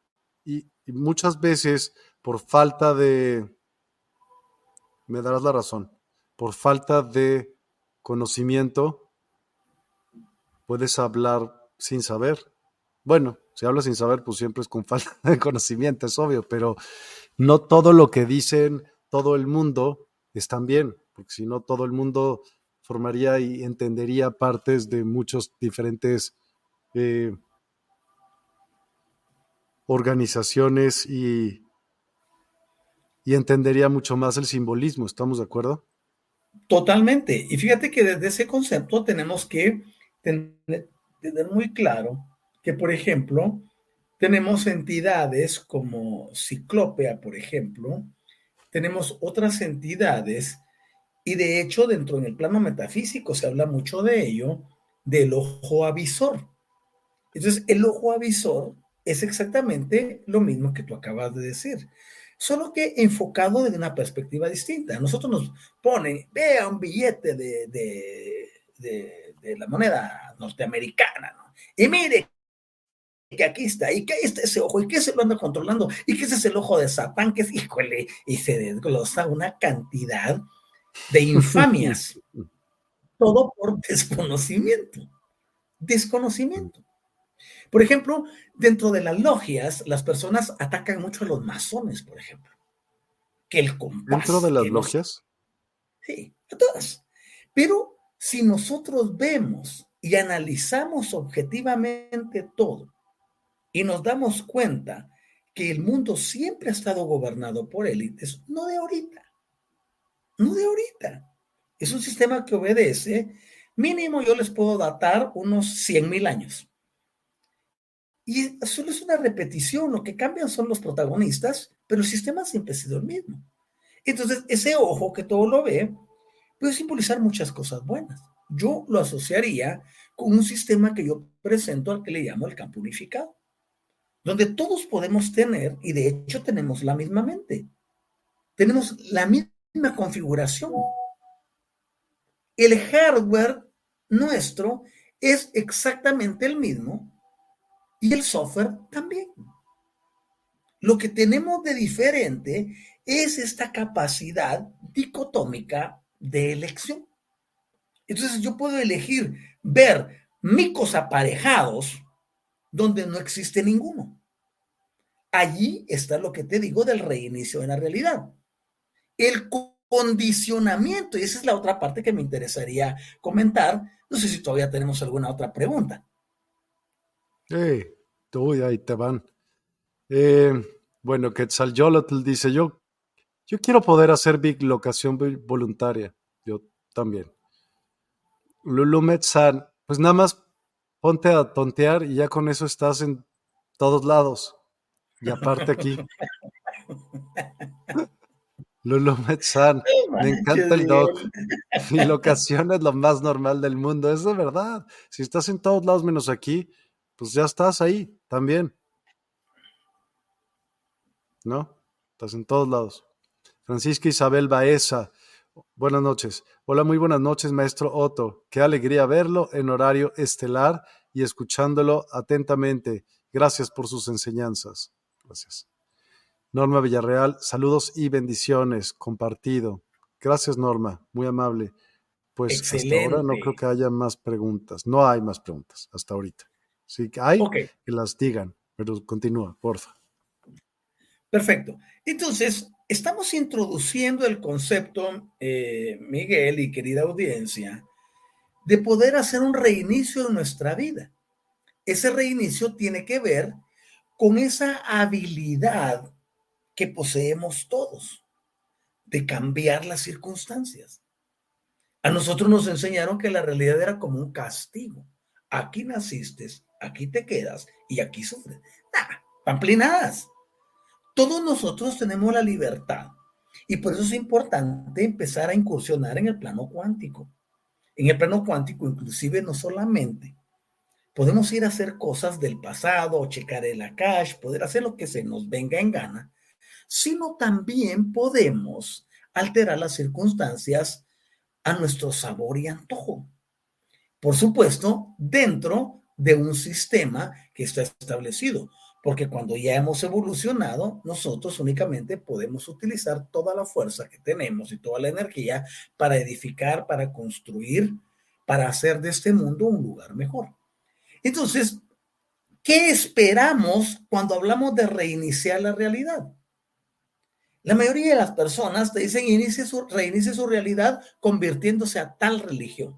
Solo está cambiando de, de, diablo, pero sigue en el mismo infierno. Y digo eso solamente eh, metafóricamente, no porque el diablo y el infierno existan, sino que es un refrán, ¿no?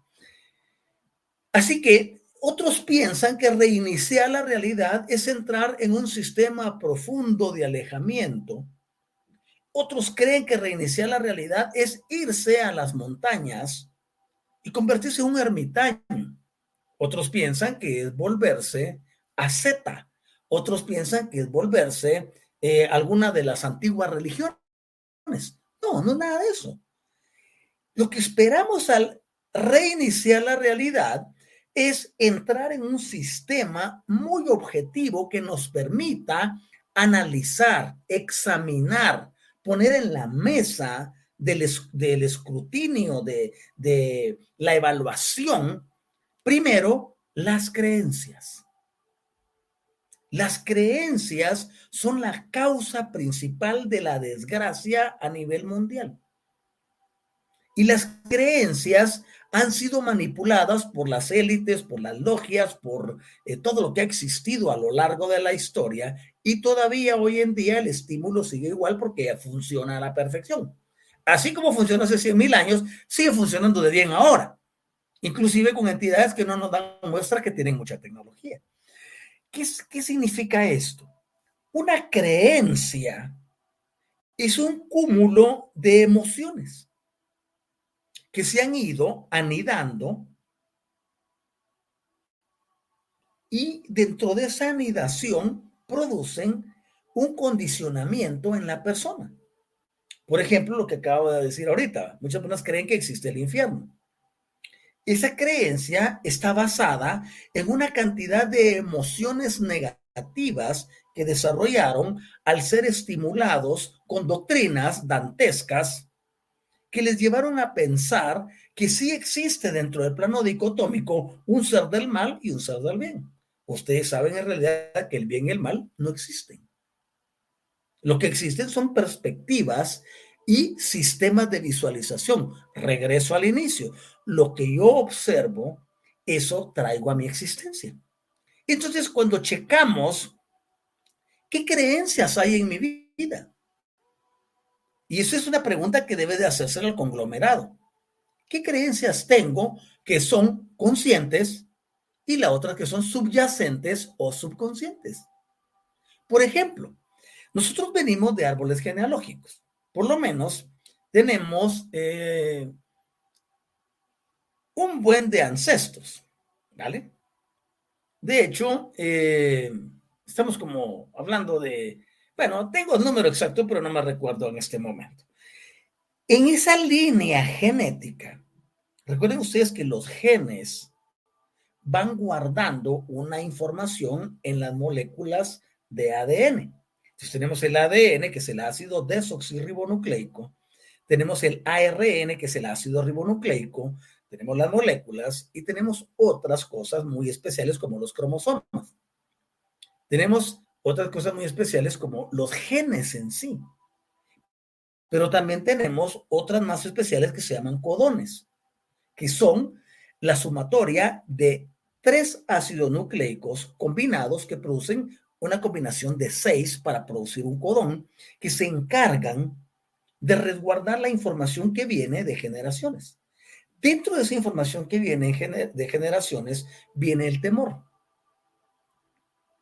viene el odio, viene el rencor, vienen los problemas no resueltos de nuestros antepasados. Vienen tantas cosas. Por eso nosotros nos tenemos que parar en un momento donde decimos, hasta aquí llegó esto. Y para eso hay tantas disciplinas, ¿no? Dice, mire, que haga un árbol genealógico, que haya una eh, constelación familiar, que haga una regresión, híjole, bueno, tantas cosas, ¿no? Esas pertenecen a lo que yo le llamo las energías anteriores porque en el paradigma actual lo podemos resolver de una forma mucho más práctica y funciona cuando yo decido que voy a frenar esas creencias que vienen en mi línea genética, que puede ser por eh, cuestiones de carácter paterno y de carácter materno. Entonces tenemos, sí, son 8.094 ancestros los que tenemos, en realidad repartidos en dos personas, papá y mamá. Ok, Imagínense, ocho mil sujetos para atrás, no manches. ¿Qué vino mezclándose ahí? Ninguno le ha puesto alto. Pues obviamente no podía porque no tenían el conocimiento, tenían eh, la ciencia, no se había arreglado el sistema magnético, no había habido nada de eso. Por eso es que hoy en día es tan fácil resolver esos asuntos. Entonces, al checar las creencias, nos damos cuenta que estas son limitantes. Las creencias siempre nos van a llevar a reducir nuestro radio de acción a actuar de acuerdo al pensamiento de un tercero. Y ese tercero va a controlar nuestra vida directa o indirectamente. Aquí entran otra cantidad de aspectos. Por ejemplo, el hecho, si voy a hablar de una creencia que está relacionada con eh, esto que les dije, ¿no? El infierno, por ejemplo. O lo que es tan común en las religiones, el, el enemigo, el adversario, el diablo, el satanás, como le llaman. La persona viene y cree que existe esa, entidad. Y como tiene su intención y su atención y su proceso de observación puesto en eso, la entidad se le manifiesta. Pero no porque exista, sino porque él mismo la trae a la existencia. Entonces, las personas se convierten en aquello en que se enfoca. Entonces, tenemos que, al esperar el reinicio de la, de la, de la realidad, uno examinamos las creencias, pero también vamos y examinamos los sentimientos también procedemos a hacer un examen de los pensamientos. Y no solo de los pensamientos, sino de las perspectivas del entorno que afectan nuestra realidad. La mayoría de las personas vive presa de lo que existe afuera. Por ejemplo, veamos la inteligencia religiosa. Porque yo no le hago de mérito a nadie.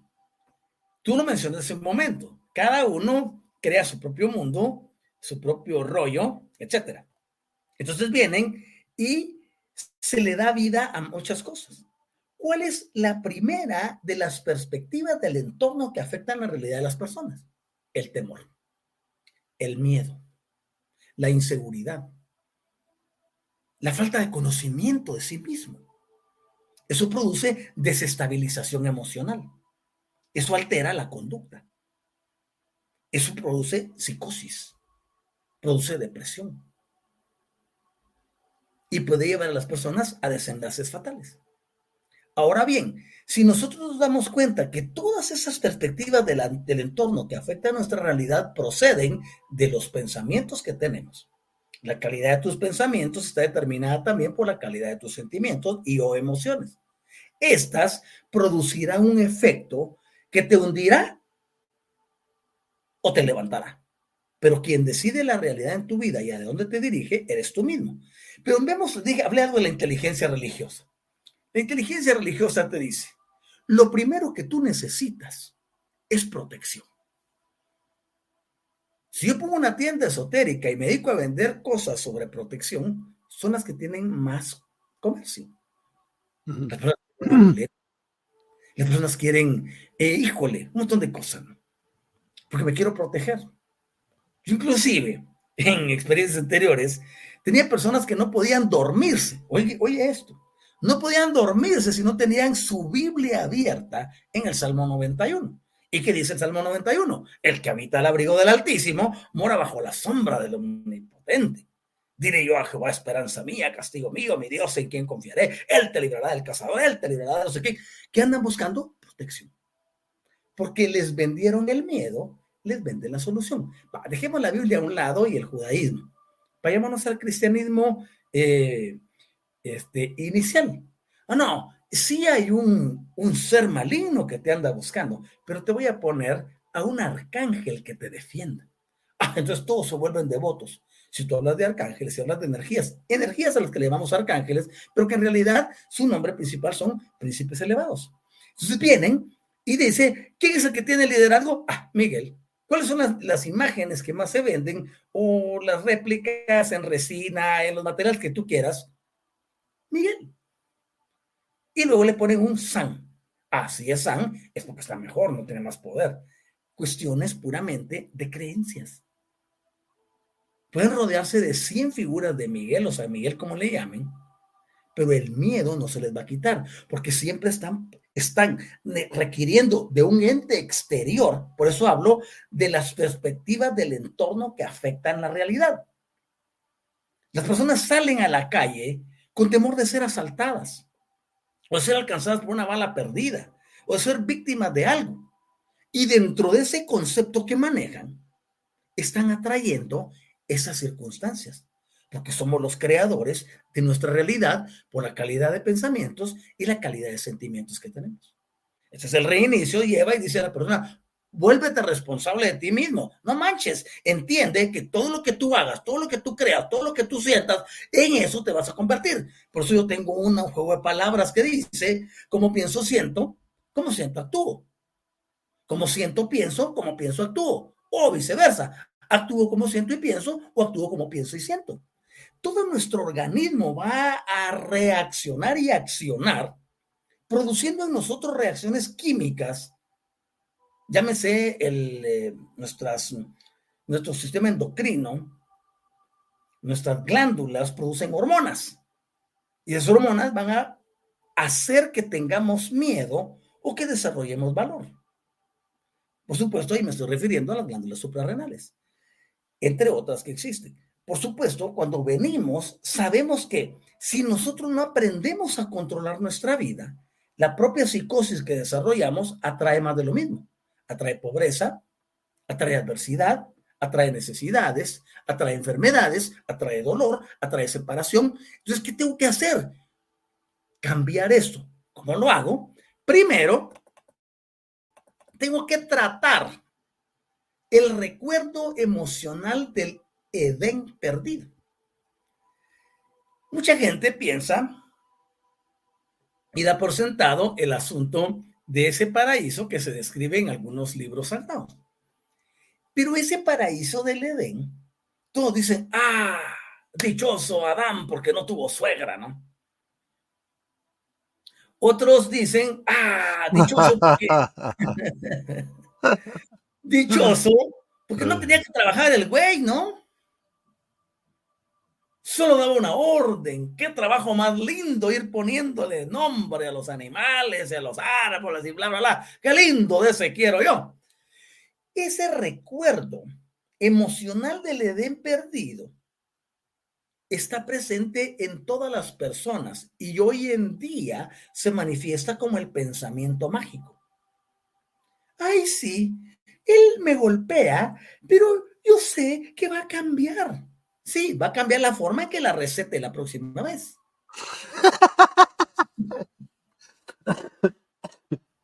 Entonces, se tienen idealismos. Se tiene aquella particularidad de esperar que todo cambie de una forma suprema. Eso se llama irresponsabilidad. Ahora bien, ¿por qué primero tenemos que sanar y tratar, liberarnos y poder controlar el recuerdo emocional del Edén perdido? Porque en ese lugar no había necesidad alguna de tomar decisiones. No había necesidad de ser responsable de algo. Todo valía, ¿no? Ahora bien, en la existencia presente, si tú no tomas decisiones correctas, tendrás que vivir las consecuencias. Oye eso. Tendrás que vivir las consecuencias. Si una persona no se hace responsable de su vida, automáticamente cederá su poder a otra entidad. Entonces, yo manejo palabras muy claves. Responsabilidad, perseverancia, disciplina, compromiso, entrega, perseverancia. Si ustedes se dan cuenta, son la clave para cambiar. Pero ¿qué te enseña el sistema?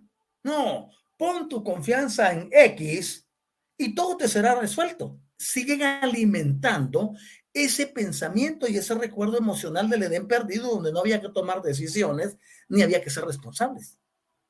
Entonces las religiones lo que han creado es un conglomerado de irresponsables que no saben tomar decisiones porque no tienen madurez interna.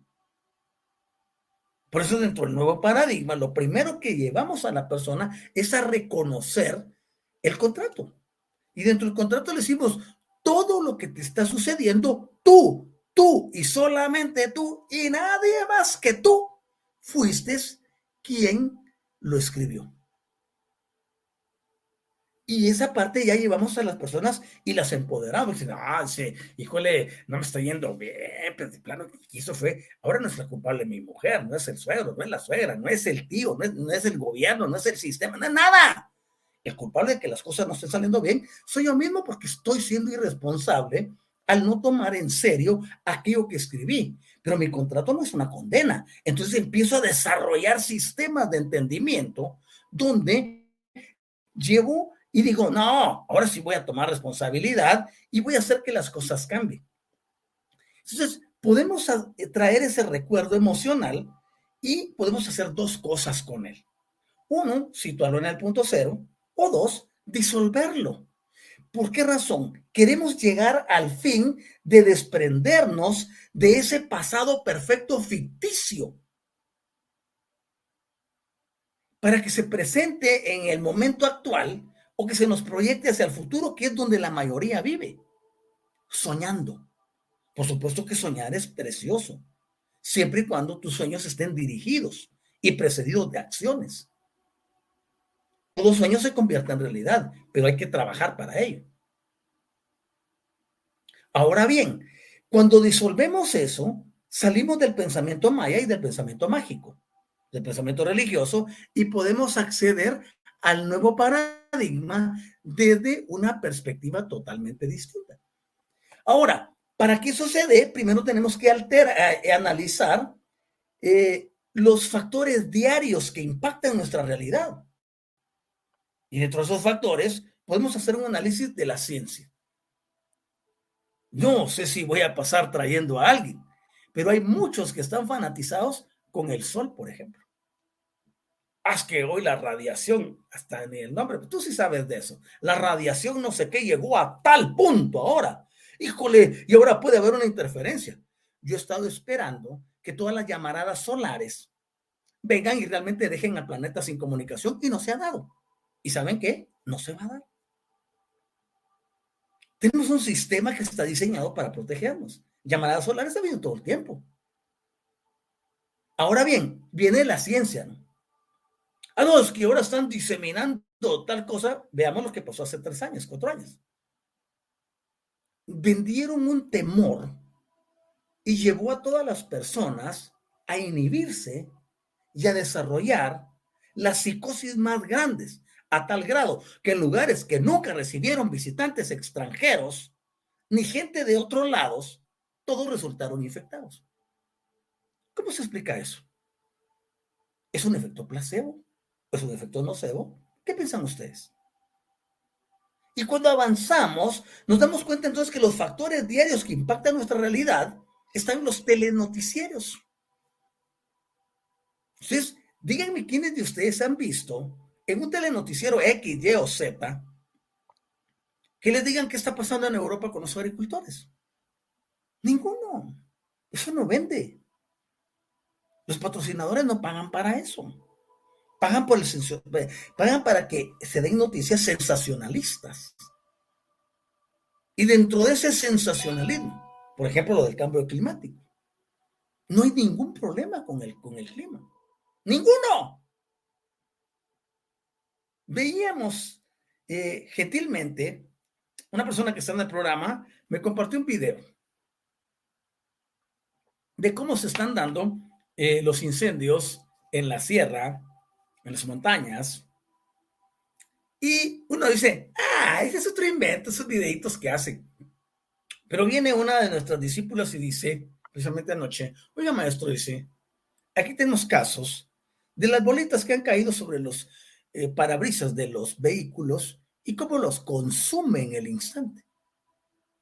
O sea, no se está elucubrando. Entonces, todo está manipulado. Entonces la ciencia puede utilizarse como cualquier otra cosa de la vida, para construir, para destruir, para sembrar psicosis o para elevar. Ya mencioné las creencias, pero dentro de las creencias no mencioné los dogmas.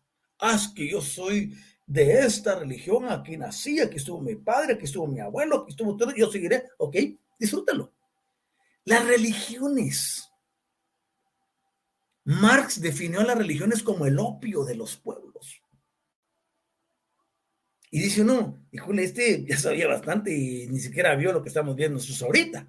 Las tradiciones, la cultura, la tecnología, estoy hablando de los factores que impactan nuestra realidad. La educación, arreglos para manifestarle a nuestros hijos o nietos yo no tengo hijos de, colegio, ya todos salieron de hace padre, pues en su nivel universitario. Pero tengo nietos. Y ya pues queriéndole enseñar y queriendo permear la mente de los niños con ideologías absurdas. Entonces, todo lo que ocurre, todo lo que sucede está perfectamente diseñado para impactar nuestra realidad a diario. Y hay tantas otras influencias que han contribuido y que la mayoría las adopta y le da forma a su realidad. Yo no quiero vivir una realidad que me estén imponiendo. Yo deseo vivir la mía. Y para ello tengo que aprender a emanciparme. Tengo que aprender a ir más allá. Y dentro de ese más allá, comenzamos a ver que las cosas sí pueden cambiarse. Las personas pueden cambiar su realidad. Las personas tienen que aprender a cuestionar y a desafiar todas esas influencias aperturándose a nuevos paradigmas. El status quo obedece a pensamientos que están enraizados. A eso le llamamos hábitos. Entonces, si una persona en realidad quiere cambiar su vida, tiene que comenzar consigo mismo haciendo una revisión exhaustiva de estas cosas que he mencionado. Y dentro de ese concepto se requiere elevar el entendimiento del papel que la mente desempeña. Y yo pregunto, ¿qué es la mente? La mayoría dice, la mente son los pensamientos. En realidad no es así. Mente es una entidad que nosotros creamos a través de lo que sentimos, a través de lo que pensamos, a través de lo que intencionamos. Es una intención que se fortalece con un pensamiento más una actitud emotiva creará el concepto que se llama mente. Este concepto mente, que también se le conoce con el nombre de egregor, puede venir e influenciar directamente al cerebro y esa es la forma en que trabaja, porque el cerebro sigue siendo el hardware, no pensamos con el cerebro. Entonces el cerebro como hardware recibe el estímulo de estas tres cositas. Ahora se, ahora se convirtieron en una que llamamos mente. Tiene la capacidad de estar influida por los pensamientos, por las emociones, pero se fortalece aún más con una intencionalidad. Por eso yo defino que la intencionalidad es el papel preponderante, juega el papel preponderante y es el ingrediente activo principal dentro de un proceso de creación. Sin intenciones no puedes lograr nada. Entonces, ya convertido los tres en algo que denominamos mente, tiende a enviar una señal hacia el cerebro y el cerebro despertará las actividades, uno, magnéticas, dos, electromagnéticas. Estas trabajarán para que las neuronas y todo el sistema se active y se envíen órdenes a nuestros, por ejemplo, en el caso de la glándula pineal, como eh, su célula maestra que controla todas las demás glándulas, que la glándula pineal se conoce como la madre, la líder de todas las, de todas las glándulas. Empieza a enviar instrucciones y comienza a trabajar el hipotálamo.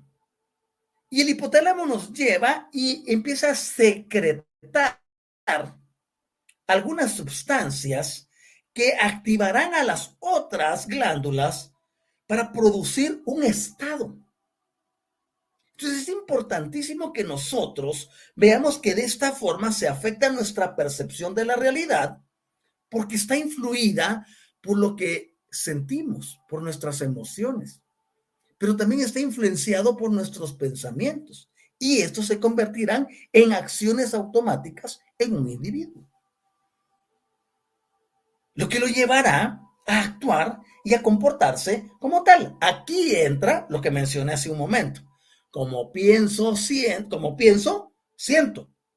Y como siento, actúo. O digo, actúo como pienso y siento. Entonces, si mi cuerpo está sintiendo algo, el cerebro se encargará de liberar más de esa sustancia porque dice, este es el sentimiento que se debe de tener pero inmediatamente dicen, no, vamos a soltar otras sustancias que tienen que ver con las emociones para que el estatus del individuo esté perfecto. Eso se aplica para aquellos que son orgullosos, vanagloriosos, jactancieros, egoístas, pero también a los que son pusilánimes, cobardes, etcétera. Tendemos a que nuestro cerebro genere lo que se necesita para darnos ese estado en el que nos sentimos muy bien. Y aquí entra otro concepto específico, por ejemplo, la neuroplasticidad y la capacidad que tenemos de cambiar patrones de pensamiento. Y cuando entendemos que la neuroplasticidad es esa capacidad que tiene nuestro cerebro para reorganizarse, para adaptarse mediante la formación de nuevas conexiones neurales y esto ocurre durante toda nuestra vida. En resumen, podemos nosotros pensar que es la capacidad del cerebro para cambiar y para adaptarse. Por eso decimos, el terrícola o el ser humano, si lo quieres así, se adapta a cualquier situación. Porque somos entidades de hábitos. Pero todo ello procede de la forma en que manejamos los pensamientos, las emociones y las intenciones.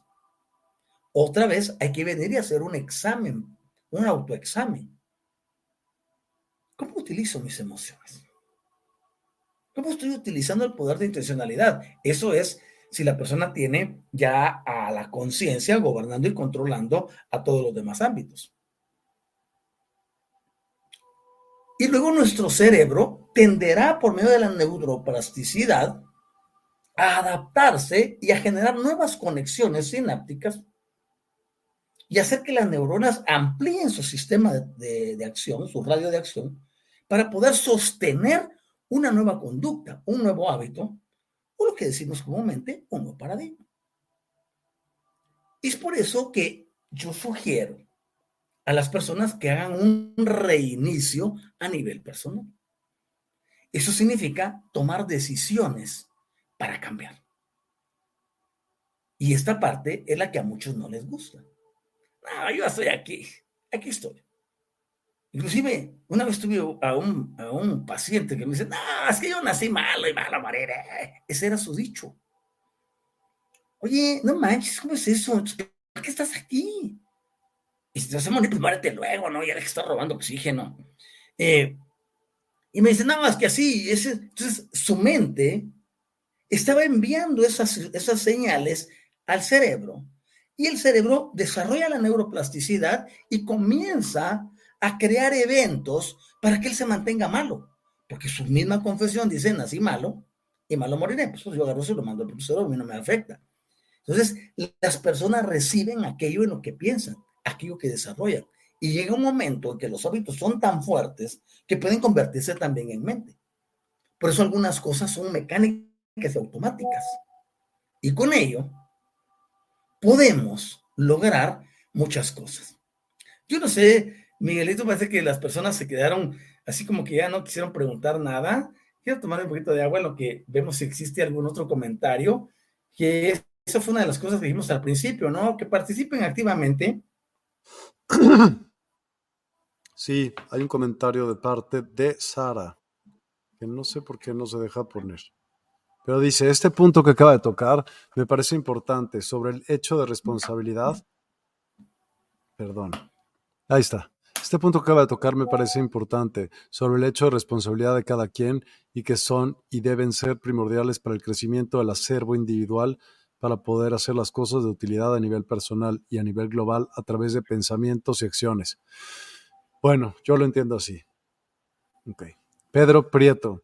Lo último, Timo, en tecnología está hecho para el progreso de la humanidad cuando está bien utilizada.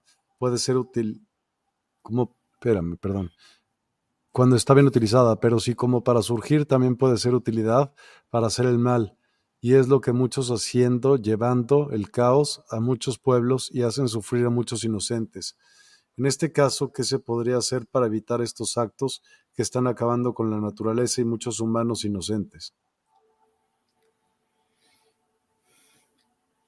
Nosotros anoche, por ejemplo, en Élite 12, que es donde nos reunimos para hacer sanaciones eh, cuánticas y para activar muchos procesos que la mayoría desconoce, anoche estuvimos trabajando precisamente en ese ámbito y dilucidamos con los discípulos acerca de qué se puede hacer, cómo se puede controlar esto. Y algunos decían, no, pues enviémosles amor y enviemos no sé qué cosa a las personas. Yo digo, tengan en cuenta que quien está operando un dron para ir a destruir un lugar, para causar X o Y circunstancia, está obedeciendo órdenes. Ese es su trabajo. Entonces, uno tiene que buscar esas soluciones en otras esferas, a otros niveles. Y es precisamente lo que nos dedicamos a hacer nosotros en esas reuniones. ¿Vale? Ok, ¿y qué, qué, qué, pudieron acordar que pudieras hacer? Eh, hicimos un trabajo energético donde vamos y trabajamos a nivel de entidades. De nada me sirve a mí venir y querer transformar y cambiar arbitrariamente a alguien que está operando, está trabajando desde un punto de vista destructivo. Debe de llegarle su momento. Aquí es donde vienen las complejidades del asunto. Entonces, si yo no quiero introducirme en el contrato de nadie para no hacerme partícipe de sus obras, tengo que ser más inteligente y saber quién controla al que está controlando. Y quién es el jefe del que está controlando. Y desde ese punto, nosotros podemos hacer muchas cosas. Por supuesto, eso eh, se hace a un nivel diferente, utilizando técnicas diferentes, que de momento no puedo decirlas en el programa. Okay. Otto, estamos llegando casi al final de esta emisión, que ha estado llena de información, que hay muchas cosas que pensar. Em, ¿Te gustaría eh, tener un momento meditativo, algún ejercicio meditativo? Sí, de hecho creo que sería fantástico. Eh, ya habrá oportunidad de terminar esto porque obviamente es muy extenso. Eh, yo lo que quiero ahorita es que podamos tener esta interacción. Y yo quiero pedirle a todos, no sé si tienes algún fondo musical por ahí eh, que nos pueda ayudar, obvio, Miguel. Obvio. Algo que sea así, pero suavecito, eh, algo muy especial, para poder llevar a las personas en una meditación de liberación del paraíso perdido, que es lo primero que les puedo ofrecer. Eh, con ello, podemos lograr muchas cosas perfectas y preciosas. Así que les invito a todos a poder relajarse y lograr esa conexión que nos lleve y nos eleve a un plano superior. Dentro de ese contexto, nosotros podemos esperar que se den muchas cosas en nuestras vidas. Yo les invito a todos a sellar las energías con este mudra precioso. Este mudra, la mayoría dice, no, pues ese es el símbolo de la oración, de la plegaria, del rezo, de los decretos. No, en realidad este te sirve para poder frente a frente tus energías. Está la energía negativa en tu mano izquierda y está la energía positiva en la mano derecha. Yo te invito a sellar las energías. Te invito a cerrar, bueno, los ojos no se pueden cerrar. Te invito a, cerrar tus párpados para cubrir tus ojos. Y así en esa actitud de energías selladas, te invito a visualizar el punto cero. El punto cero es un lugar tan precioso. Es de lo más cercano a la divinidad, desde el cual se pueden lograr cosas sorprendentes.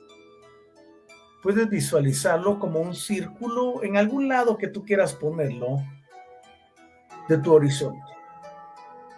La posición no tiene nada que ver. Y desde ese lugar, yo quiero llevarte a través de esta meditación a que tomes respiración pránica e ingreses oxígeno, pero no solamente como una sustancia, sino que tomes la energía de vida que está en el ambiente. Tú vienes e inhalas profundamente y lo haces diafragmáticamente. Es decir, cuando inhalas, introduces tu área abdominal y llenas tus pulmones a máxima capacidad. Retienes y luego liberas lentamente. Inhalamos.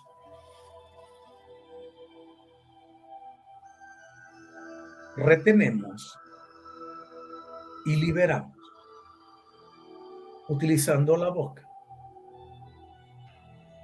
Ustedes ven que utilizo mis manos porque esto es parte de la movilización energética que va a ayudar a todo el proceso de recarga de energía, ki, energía pránica o energía vital, como le llamamos.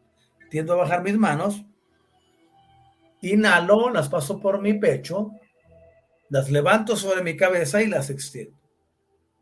Retengo y en la misma libero.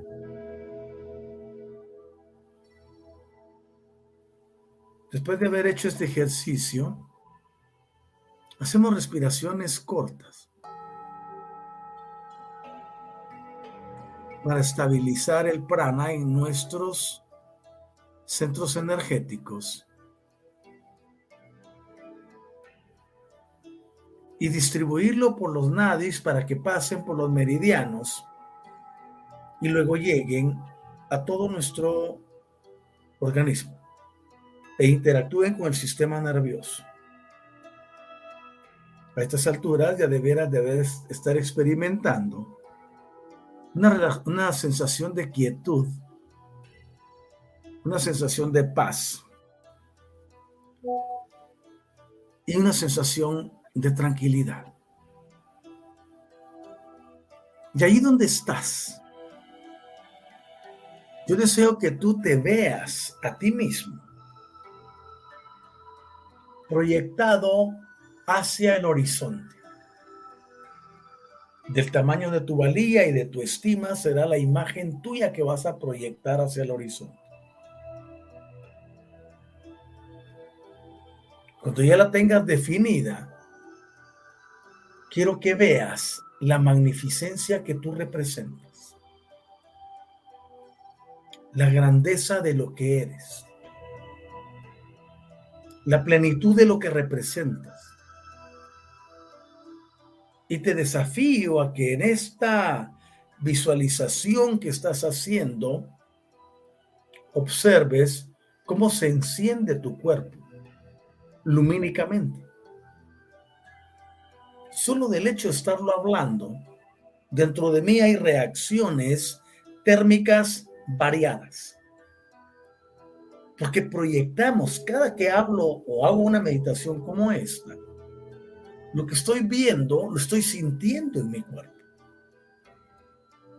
Es una de las cosas principales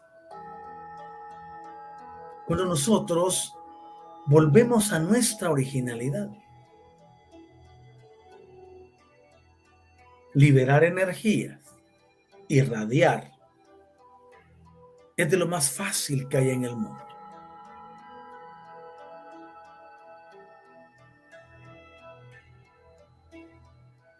Y ahora mismo puedo percibir cómo, al haber encendido mi vehículo, en esa imagen que estoy proyectando hacia el horizonte de mí mismo, puedo ver la grandeza y la plenitud de lo que soy y de lo que tú eres también debes de estarlo observando.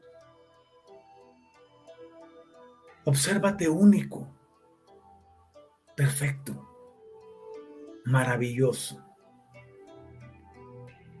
supremo, sobresaliente, exclusivo, exclusiva, perfecto, perfecta. En realidad, eso es lo que somos.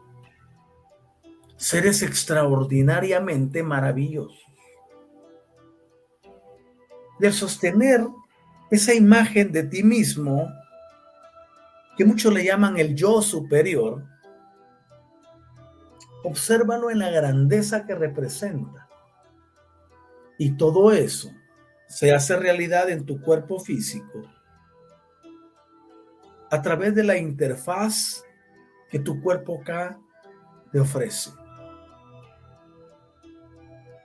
Y agradecemos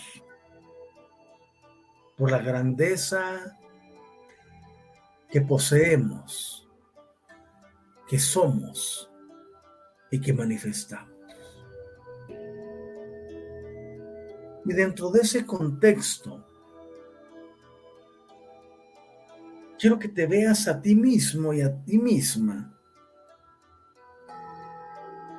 actuando como un terrícola convencional que no ha querido, no ha podido o no sabía cómo cambiar su realidad. Alguien que siempre ha vivido pensando que las cosas se deben de dar mágicamente. Ahora te llevo en una visión hacia ese lugar donde existió lo que muchos llaman el paraíso. Y quiero que conmigo, imagínate que estamos descendiendo sobre la superficie de ese lugar paradisiaco y vemos la belleza a nuestro alrededor, la naturaleza, lo más bello que te hayas imaginado en tu vida es superado de uno a un millón con lo que estás observando ahorita. A esto es a lo que las personas en la vida diaria le llaman el recuerdo del paraíso perdido, donde según ellos era un lugar donde no había responsabilidad ni que tomar decisiones. Pero estaban totalmente equivocados, porque ahora tú ves que hay trabajo que, está haciendo, que se están haciendo. Hay que cuidarlo, hay que cultivarlo, hay que labrarlo, hay que embellecerlo. Todo eso denota responsabilidad, compromiso, trabajo, entrega, imaginación, creatividad.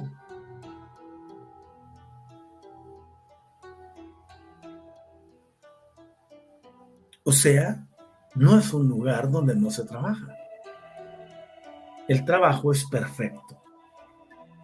Y cuando lo hacemos con responsabilidad, entrega, compromiso y disciplina, siempre producirá para nosotros la liberación del plano mágico, la liberación del pensamiento maya y del pensamiento milagroso donde se depende de un tercero. Ahora que ya te traje a ese recuerdo que te dominaba subconscientemente y genéticamente, haciéndote creer que no se trabajaba en el paraíso, y ahora que ya lo has observado y has escuchado que es un lugar de mucha labor, yo te invito a regresar conmigo al lugar de donde partimos, que es donde tenemos una representación tuya en el horizonte. Y quiero que te veas resplandeciente. Quiero que veas que cada una de las palabras que menciono como responsabilidad tienen una frecuencia vibracional. Compromiso también tiene su frecuencia vibracional. Y así lo tiene la disciplina, la perseverancia, el entendimiento. Y cuando logras unificarlas, te das cuenta que estás empoderado y empoderada y estás plenamente capacitado y capacitada para afrontar todas las vicisitudes y circunstancias del diario existir e integrarlos, llevándolos a donde corresponde y utilizando tu poder creativo y organizacional para que las energías fluyan y confluyan a tu favor y nunca más en contra tuya. Te invito a pensar en las polaridades. Quiero que veas dos rayos lumínicos. Uno representa la energía negativa y el otro a la energía positiva. Quiero que lleves tu mente a la realidad y salgas de ese pensamiento limitante donde te enseñaron que la energía negativa no servía, donde te enseñaron que la energía positiva lo era todo en la vida. Y ahora le quitamos la máscara a todas esas doctrinas y les decimos, las dos energías son perfectas para nuestro más elevado bien. Y puedes ver que cuando las utilizas consciente y constructivamente, puedes alterar las circunstancias y puedes modificar los condicionamientos. Nunca un ser que ha sido positivo ha logrado el éxito integral. tampoco el que sea considerado negativo. Porque el plano dicotómico está relacionado directamente con la integración energética. Yo te invito a aprender a coexistir y a desarrollar la cohesión de esas energías. Y te aseguro que tu plano existencial se transforme.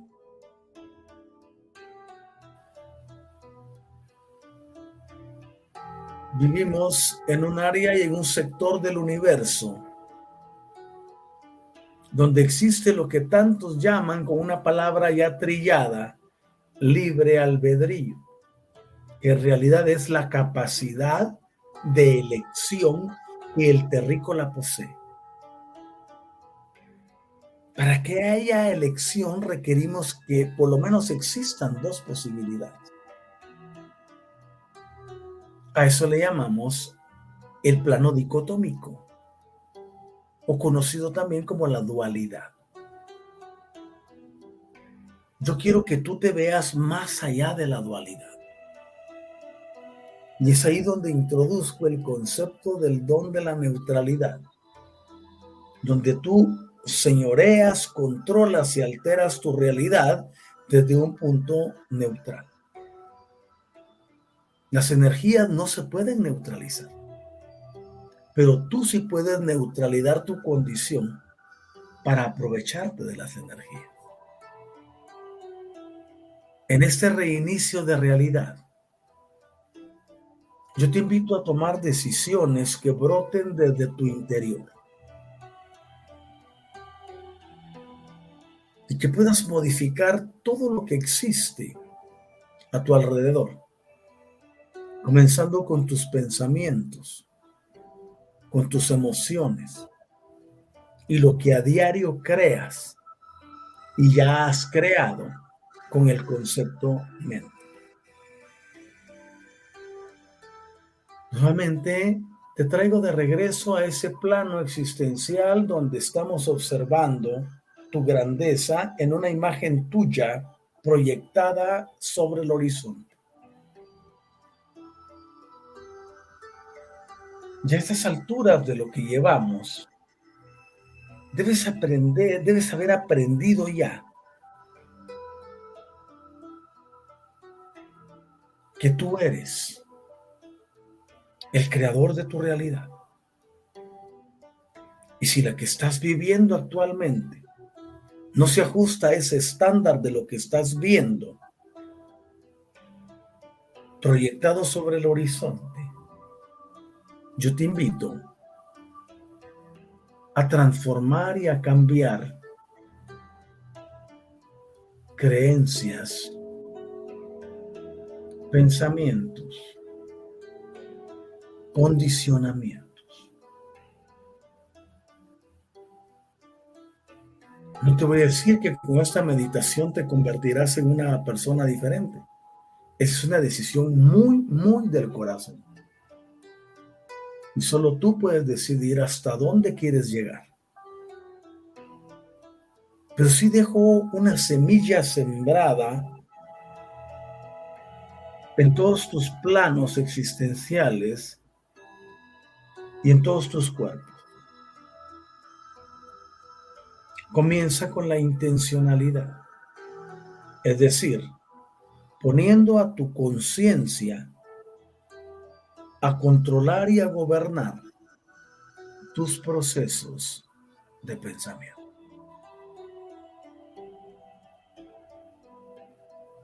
Quiero que tomes nuevamente una inspiración profunda.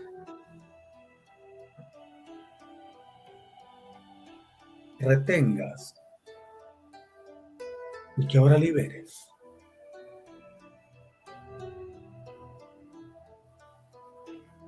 Lo hacemos dos veces más. Y puedes ver que cada que llenas tus pulmones con energía pránica, esa proyección tuya se empodera aún más.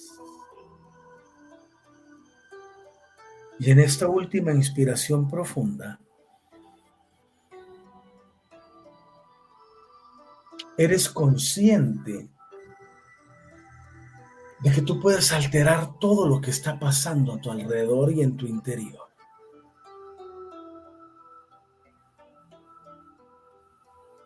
Te quedas respirando intermitentemente. Y te dices a ti mismo,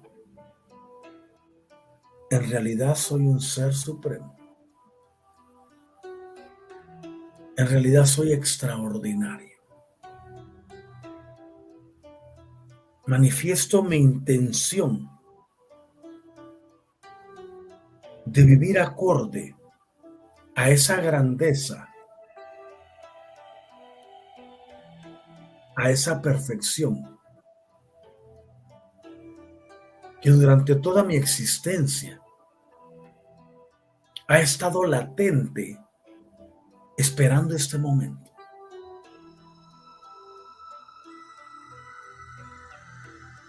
me doy permiso a mí mismo de hacer a un lado todo lo que he creído, todo lo que he aceptado como bueno, como verdadero, y decido conectar con esa superioridad que ya existe dentro de mí.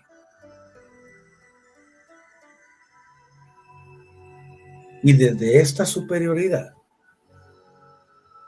Ordeno el perfecto acoplamiento de lo visible con lo invisible. Y sin importar cómo esté el mundo, los sistemas y todo lo que le rodee, yo vivo en mi esfera de poder. Y desde aquí comando, ordeno, modifico y creo de crear lo que sea requerido para mí más elevado bien. Yo soy en comando de mis emociones. Yo soy en comando de mis pensamientos. Yo soy comandando mis intenciones.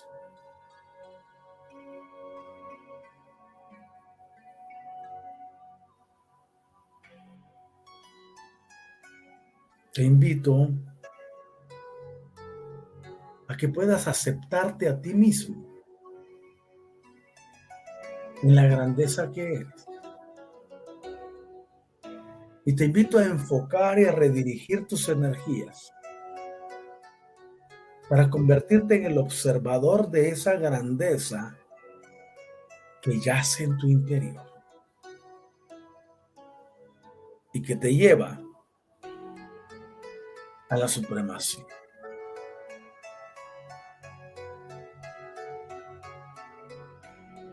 inspiras normalmente. Y te invito a sellar las energías nuevamente con este mudra. Y siente tus manos producir calor. Siente lo potente de las energías que están en tu interior. Experimenta cómo a través de todos los centros energéticos la energía baja y altera circunstancias y condicionamientos.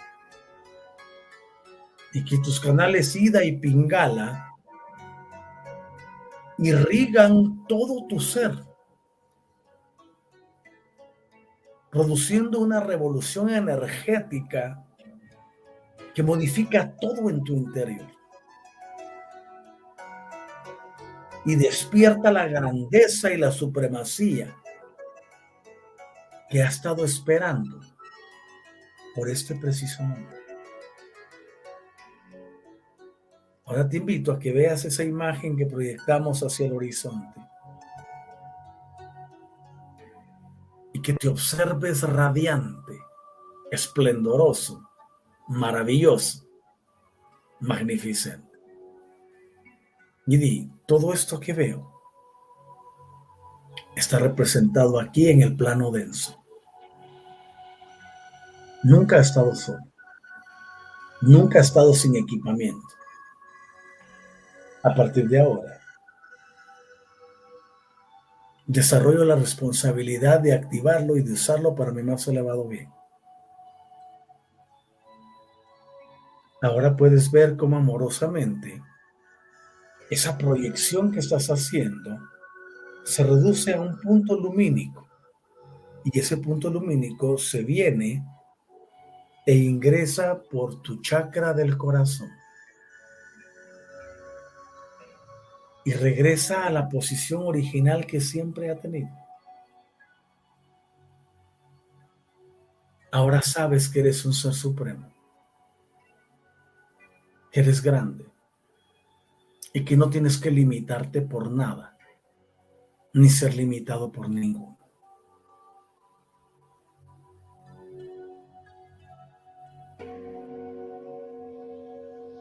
Inhalamos suavemente.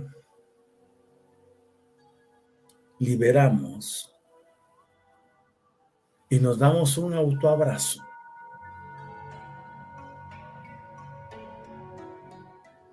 Y nos decimos, gracias por ser tan grande.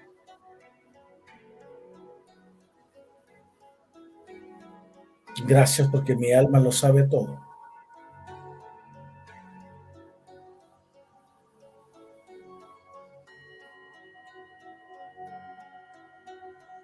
Gracias por esta grandeza que represento, a la cual a partir de hoy me gustaría honrar y manifestar supremamente.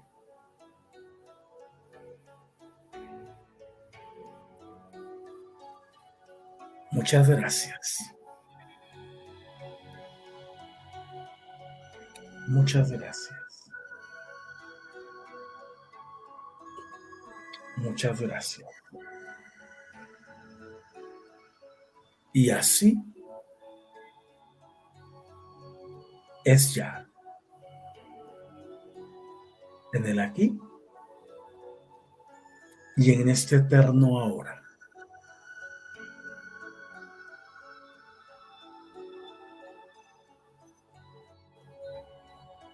Amorosamente te invito respirar tranquilamente y cuando lo consideres prudente, puedes incorporarte tranquilamente a esta realidad. Yo lo hago después de una inspiración profunda y dar gracias por la grandeza de lo que está dentro de mí y de lo que representa.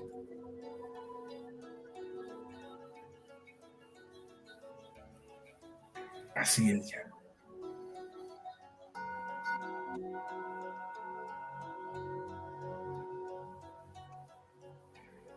Muchas gracias, querido Miguel, por este espacio. Gracias a ti. Te voy a poner algunos comentarios que pusieron antes y ahora te voy a poner los que vienen después. Así que agárrate.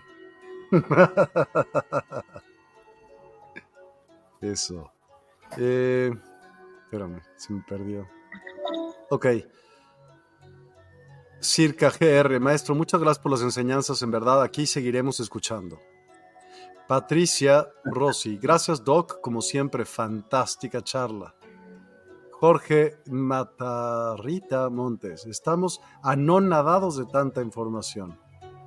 Por eso no contestaban. Iris García Rivera, eh, pero también existen los, los contratos y se sabe cómo va a morir uno o no. Estoy equivocada. Lo veremos en, en otra ocasión. ¿Por qué no hablamos de ese? Me gustaría hablar de los contratos en otro programa. Pedro Prieto, gracias a la Universidad de Despertar y al maestro Otto por los conocimientos compartidos, ya que nos aclaran muchas dudas.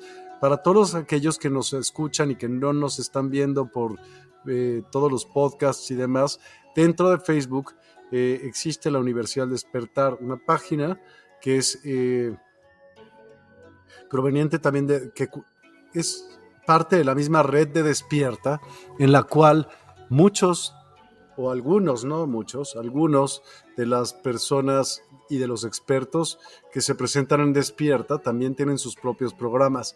El doctor Otto tiene los días, Otto, ¿a qué hora? ¿Qué días? Martes, jueves y sábado, 8 de la mañana, hora de la Ciudad de México y de Guatemala. 8 de la mañana, hora de la Ciudad de México y de Guatemala. Exacto y pueden consultar también el calendario en esa página de la Universidad del Despertar y pueden pues ver todos los eventos y decirle, bueno, yo quiero asistir a esto. Hay muchos, varios eventos entonces donde se pueden pues identificar 100% con algunos, ¿no? Y también pues en despierta.online pueden verlo y todos los pasados también, todos los pasados que han, todos los programas pasados, aunque son un friego. No, les recomiendo así nomás. Sara, de verdad que usted invadió mi pensamiento, profesor, pues lo vi primeramente con su traje café claro, con su camisa guinda y su corbata en la reunión, y luego lo vi con un Pilegius Galerus y la toga y el laurel al costado de sus parietales, junto con sus colegas. A ver si para la próxima me deja concentrar. A ver si para la próxima me deja concentrar. Jijiji y le puedo compartir que después de las dos inhalaciones finales me fui al punto cero y pleno. Usted sabe a qué me refiero, profesor. Gracias por su tiempo, conocimiento y compartido. Gracias. Muchas gracias, Sara. Norma Villarreal, gracias, gracias, gracias, maestro. Mi admiración eh, eh, y respeto en el corazón. Laura Hernández, Amador, mi triple gratitud por tan bella meditación. Iris García Rivera, gracias maestro por tan maravillosa meditación e información. Gracias, Lulu Metzán. Gracias, Miguel. Gracias, maestro Otro, por su interesante plática y una meditación hermosa. Abrazos, abrazos, Lulu. Pedro Prieto, somos seres invaluables, pero la mayoría de la humanidad lo ignora. Capacitemos de la Universidad de Despertar, la cual nos provee de muchas conferencias que nos enseñan a valorarnos como seres únicos, invaluables. Gracias mil por todos estos aportes. Gracias, Pedro. Gracias, Pedrito. Solo te diría una cosa. ¿Qué ganas con decirlo o señalar lo que los demás no hacen? Piensa en eso. Si en serio te preocupas por ello es porque algo a ti también te hace ruido. Piénsalo y no es agresión, es en serio. El chiste no se trata de decir tú, sino se trata de decir yo a dónde quiero ir como dijo Otto hoy en la meditación, el chiste es que tengas a dónde ir. Si no lo tienes, búscalo, de verdad búsquenlo. No, no más tú, Pedro, quien sea que nos esté escuchando y que nos vaya a escuchar. Es importantísimo tener un porqué, un para qué de la vida. Sin eso, el cerebro no se enfoca en lo que necesita hacer. Y entonces acabamos quejándonos y diciendo muchas cosas que no nos no nos van a beneficiar a nosotros mismos. Circe GR, me encantó esta charla, ojalá que se repita, aprenderemos más y resolveremos dudas. Gracias infinitas. Totalmente, y sigue también a Otto, al doctor Otto y a la Universidad del Despertar para que los puedas ver pues, semana con semana. Y nosotros agendamos eh, temporalmente como una vez al mes o así, es lo que estamos haciendo, para tener diferentes pláticas y temas eh, de estos macabros como le gusta al doctor Otto. Hasta se ríe. Él ama. Buenas noches, maestro. pronoia. Ok. Desde Instagram nos dice Tere Pacheco, gracias maestro. Leticia Lira, gracias, muy hermosísimo. Eh, Lina, gracias. Leticia Lira, sentí mucho calor, sudó mi frente. Humano Magnético, gracias por compartir. Leticia Lira, gracias Miguel y maestro. Merceribarola, Merceribarola 24. Y cámbiate el nombre. Totalmente me pasa a mí. Ok. Pues les agradezco infinitamente también a ti, como siempre, con tu disposición y tu apertura para tocar varios temas que siempre son pues, un abre ojos para muchas personas y me parece que es un momento para abrir los ojos. Yo no sé si sea el momento de despertar a nadie o no, pero eso sí les digo, el que no lo haga va a pasar muy mal. Así que es momento de unir fuerzas y no en el mal sentido, en fuerzas físicas, sino fuerzas mentales, como lo que platicamos aquí al principio. Vamos a hacer y a tener fines como humanidad. Sin eso, la raza está dispuesta o enterándose de que pues no tiene ningún fin, como lo que estamos platicando justo hoy y en la meditación. Sin un fin, ¿hacia dónde vas? Pues a buscar a ver qué tonterías se te ocurren y cómo las puedes tú resolver, pero nada en realidad que vaya a tener una trascendencia. Esa es mi opinión. ¿Qué opinas, Otto? No, totalmente de acuerdo. Estamos en un momentum para la humanidad. Y yo creo que la importancia del despertar es grande. Pero es grande también el conocer que nosotros jugamos un rol importantísimo en esta existencia. Yo quiero apuntalar algo, Miguel, a lo que acabas, acabas de decir. Venga. Sin nosotros, en este plano, actualmente, no es posible lograr todo lo que se tiene que lograr.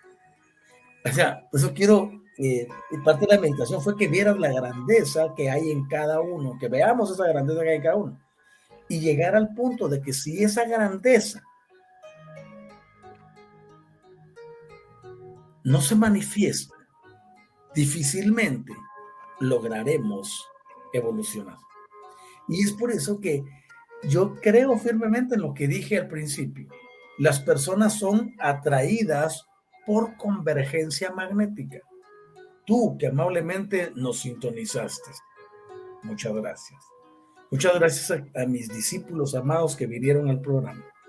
Les amo como solo ustedes saben. Y gracias a todas las personas que también participaron eh, de Despierta, de las distintas redes, y a quienes vinieron también de lo que nosotros llamamos TIC normal. Todos son bienvenidos y a todos los amamos.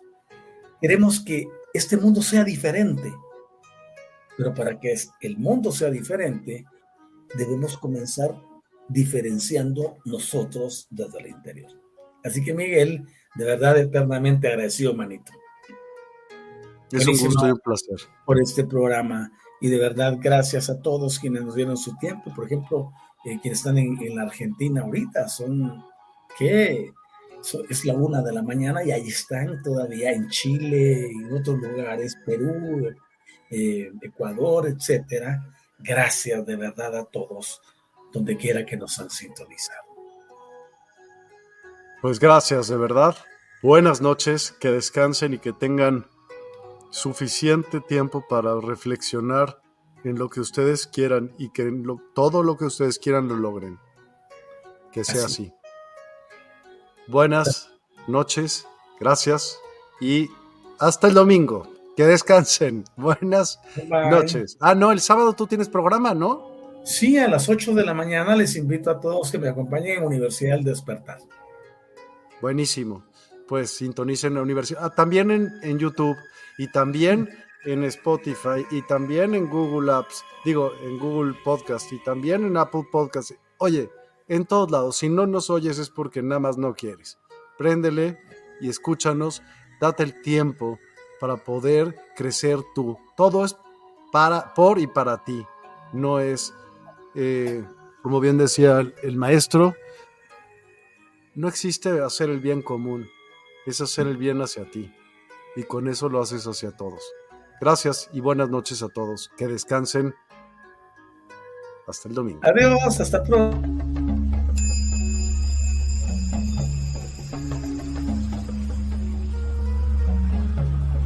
Despierta tu conciencia. Exploremos cómo comprometernos con nuestra conciencia para experimentar una transformación interior y vivir una vida más plena y consciente. El compromiso con la conciencia comienza viviendo en el presente. Deja de lado las preocupaciones del pasado y las ansiedades del futuro. Enfócate en el aquí y ahora y descubre la belleza y la conexión en cada momento. El desarrollo personal y espiritual es esencial en este camino.